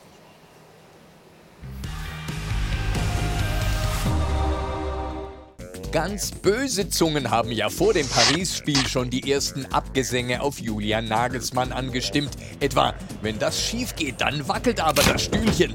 Und wenn er da ausscheidet, dann steht der Abschuss kurz bevor. Oder mit anderen Worten. Ich habe fertig. Und was ist jetzt nach dem Sieg gegen Paris? Welches Fazit muss man ein Vierteljahrhundert nach Trapattonis legendärer Wutrede jetzt ziehen? Vor 25 Jahren, ich habe fertig. Julian, ich habe noch nicht fertig. So schaut's aus. Dem jungen Mann aus Landsberg mangelte es eh nie an Selbstbewusstsein. Und seine Ziele waren schon Bayern-like, als er noch gar nicht bei Bayern war. Mein größtes sportliches Ziel ist, dass ich vielleicht irgendwann mal äh, mit, mit meiner Mannschaft in einem Champions League-Finale stehen kann und dann idealerweise das Finale auch gewinnen. Nach der Pleite letztes Jahr gegen Villarreal sahen die Bosse bei Nagelsmanns erster Bayern-Saison allerdings durchaus noch Luft nach oben. Oli Kahn hat gesagt, zwei minus Schulnote. Ist der, ist er da, liegt er da richtig? Ja, ich würde schon. Äh, Was denn? Drei geben. Heißt bei Bayern trotz Meisterschaft das Klassenziel nur knapp erreicht. Doch für den Sieg gegen Paris gibt es dafür jetzt ein umso schöneres Zwischenzeugnis. So schaut's aus. Julian Nagelsmann war und ist der teuerste Trainer des Weltfußballs. 25 Millionen plus X betrug seinerzeit die gigantische Ablösesumme. Alles schön und gut, doch für einen durchschnittlichen Bayern-Spieler mit rund zwei Dutzend Titeln in der Vitrine ist ein Mann, der noch nicht mal das Double gewonnen hat, nicht wirklich ein Gigant, sondern eher Schwach wie eine Flasche leer. Doch der Sieg gegen Paris hat erstens bewiesen, Nagelsmann kann Champions League. Zweitens, Nagelsmann kann nach der Champions League sogar Augsburg. Denn ein großer Trainer achtet auch aufs Tagesgeschäft. Daraus folgt drittens, Nagelsmann ist kein Zwerg mehr. Und viertens, ein guter Taktiker mit einem guten Plan kann mit einem guten Kollektiv immer noch jederzeit ein zusammengekauftes Star-Ensemble aus dem Wettbewerb schießen. Und überhaupt, Ein Trainer ist ein Idiot. so schaut's aus. Bei Nagelsmann klang das ein bisschen anders. Ich nehme ja den ganzen Shit auf mich, hat er selbst gesagt. Ähm, das Ganze ist natürlich jetzt mit, mit leichter Feder erzählt, aber wie wichtig ist es wirklich, dass jetzt diese Phase des äh, FC Bayern nach diesen vielen Punkten, die man liegen gelassen hat, oder dass die Formkurve so deutlich ansteigt, auch für Julian Nagelsmanns Standing? Also die Paris-Spiele waren schon sehr, sehr wichtig. Nicht entscheidend, aber wichtig. Ähm, Fakt ist aber auch, dass Julian Nagelsmann die absolute Rückendeckung hat äh, von den Verantwortlichen von Bayern München. Ähm, und Oli Kahn hat es ja gesagt, wir machen es nicht nur an einem Spiel fest. Aber wenn man die zwei Spiele Paris nimmt, war das die perfekte taktische Aufstellung. Das ist das eine, das können wir jetzt Nagelsmann zugute äh, halten. Aber auch, dass die Spieler das auch umgesetzt äh, haben. Ne? Er hat sich entschieden, taktisch mit Stanisic zu spielen, äh, eben Gnabry draußen zu lassen, Sané draußen zu lassen. Und es hat funktioniert. Sie haben sich total verdient gegen Paris durchgesetzt, haben jetzt nochmal gestern nachgelegt gegen Augsburg. Und dann hast du Ruhe. Aber bei Bayern München wirst du immer am Erfolg gemessen. Bei Bayern München bekommst du keinen Applaus, wenn du Zweiter wirst. Das weiß er. Da ist Druck drauf. Aber nochmal, ganz wichtig ist eben, dass die Verantwortlichen ihm weiterhin oder hinter ihm stehen, ihn auch geschützt haben in einer schwierigen Phase. Und ich glaube, das ist ganz, ganz wichtig für seine Entwicklung. Aber nochmal, du musst Erfolge nach München holen, Pokale. Und darum geht's. Deswegen kann man das jetzt noch nicht beurteilen im Detail, sondern es werden noch ein paar Spiele gespielt. Und dann sitzen wir hier im Mai, du hoffentlich auch. Und dann können wir, glaube ich, ein Fazit ziehen. Weißt du mehr als ich? Nein, nein, du Ich sitzt hier. auch. Ist, das passt Also, schon. dann, dann, bin ich, dann bin ich bei Brüssel. Bist du in Vertragsverhandlungen oder warum? Ja, Nein, also ich hab- aber das ist ein anderes Thema. Machen wir gleich in der Werbung. Zum Glück verhandle ich nicht mit ihm. Da bin Nein, ich es sehr- war ein wichtiges Spiel für ihn. Das äh, brauchen wir ja nicht drüber reden. Ist ja, ist ja logisch. Wie, wie nimmst du es wahr, ähm, seine Entwicklung als Bayern-Trainer bei Julian Nagelsmann? Ja, also ich sehe es äh, sehr positiv. Äh, man darf nie vergessen, dass er erst 35 ist. Also ich habe äh, gestern, glaube ich, eine, äh, habe ich geschrieben, was so die anderen Champions League-Gewinner genau. ähm, äh, mit 35 so gemacht haben. Da war der Hansi Flick war Spielertrainer in Bammental. Ja. Der äh, Ottmar Hitzfeld, war in der zweiten Liga. Ja. Und er ist, hat schon Hoffenheim, er hat Leipzig und jetzt eine deutsche Meisterschaft hinter sich. Er ist 35. Also ich würde eine Wette eingehen, dass er auch den Rekord von Pep Guardiola, der jüngste Champions League-Sieger aller Zeiten zu werden, dass er das schafft. Hat er noch Zeit, drei Jahre dafür. Der Guardiola war 38.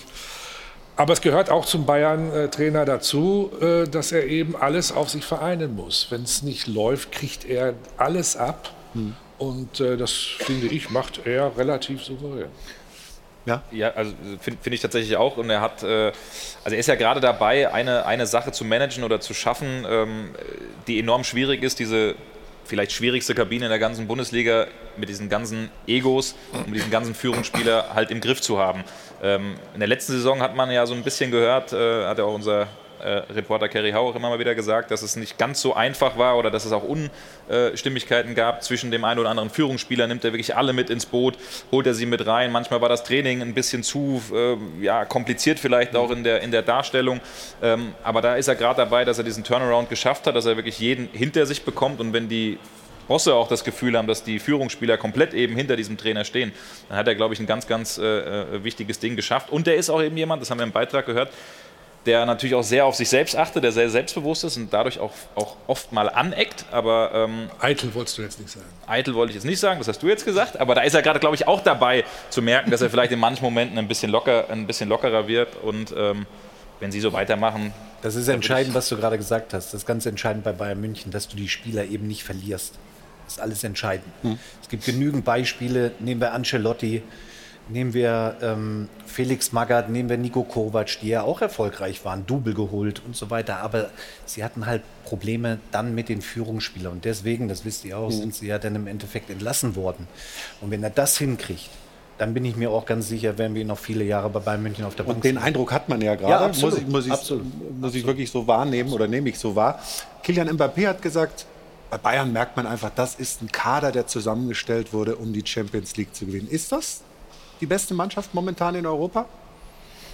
ich finde die, Kom die Kombination wirklich dieses sich auch finden, eben es ist, geht nicht alles wie geschnitten Brot, sondern es gibt eben auch die eine oder andere Problematik, die sie haben, ähm, finde ich, der Verein Bayern München in seiner Gänze mit der Führungscrew, mit Julian, mit dem Kader ist für mich ähm, die Mannschaft, die das größte Potenzial hat, die Champions League zu gewinnen.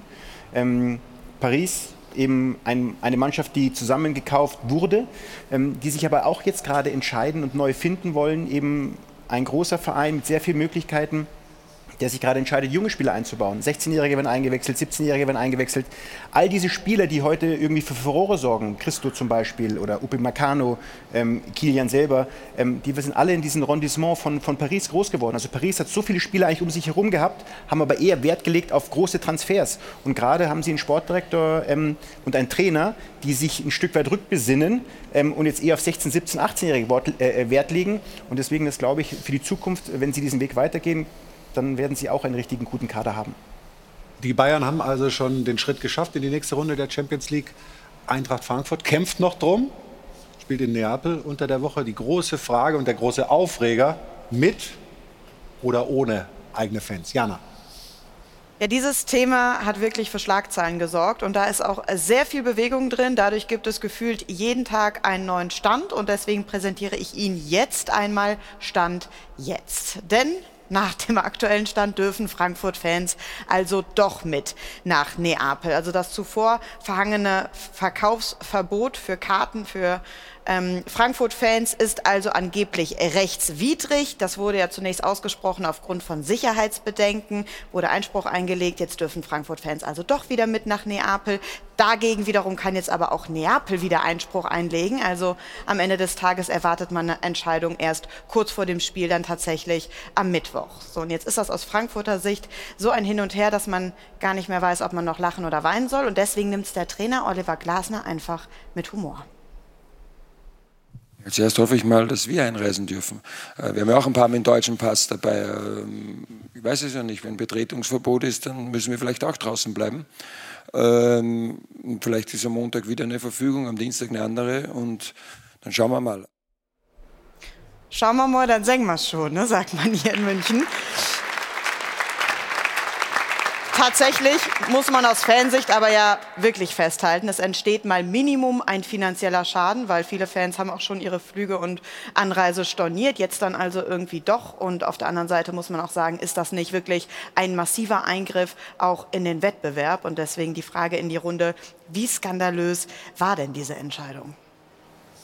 Ja, das können wir vielleicht einfach hier nochmal vertiefen, weil ich finde es unglaublich. Wie, wie, kann es denn sein, dass man einfach sagt, wir können keine Sicherheit garantieren, deswegen dürfen deutsche Fans nicht mit. Das ist doch ein Wettbewerbsnachteil, wenn du ohne Fans anreist. Oder muss man das einfach akzeptieren? Wie ist, wie ist deine Haltung, Max, dazu? Nein, man darf es nicht akzeptieren, weil wir spielen ja Fußball für die Fans. Also wir spielen ja für die Menschen. Wir spielen natürlich für uns selber, um Erfolge zu feiern, aber wir spielen ja für die, für die Menschen, die diese, diesen Vereinen folgen.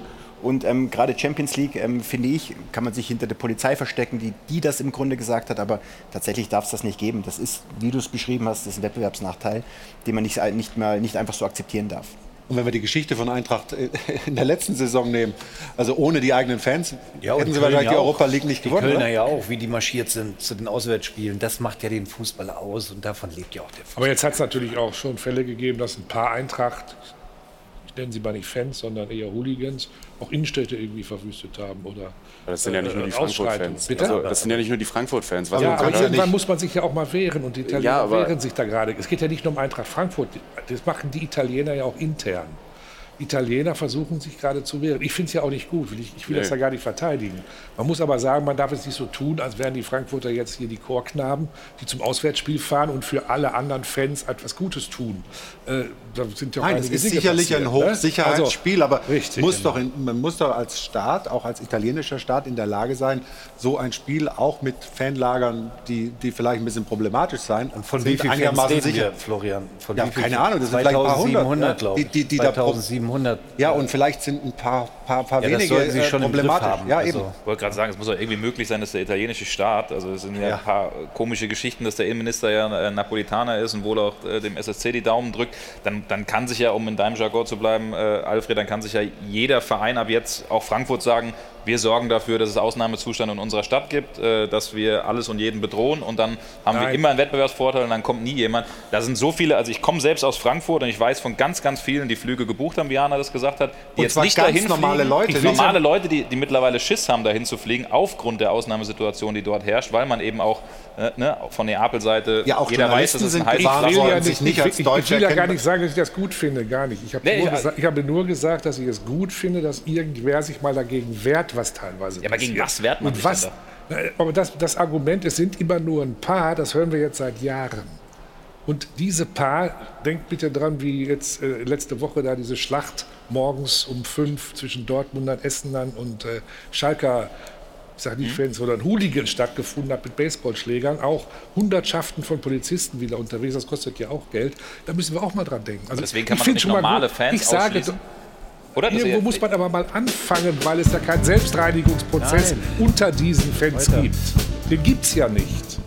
Also ich bin gespannt. Da gibt es noch einiges zu sagen. Wir machen noch mal eine kurze Unterbrechung äh, und reden dann gleich darüber weiter. Ich habe mir das ungefähr so vorgestellt, dass, dass, dass da eben verschiedene Sichtweisen gibt.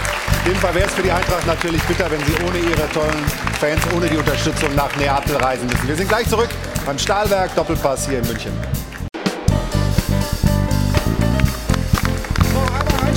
Ins Airport Hilton zum Stahlwerk Doppelpass. Wir haben hier sehr kontrovers zum Schluss über die Situation von Eintracht Frankfurt gesprochen, ob Fans mit dürfen oder nicht. Gerade Patrick und Alfred haben sich da so ein bisschen gestritten. Dann könnte man jetzt zu unserem Mediator geben. Du hast das Schlusswort.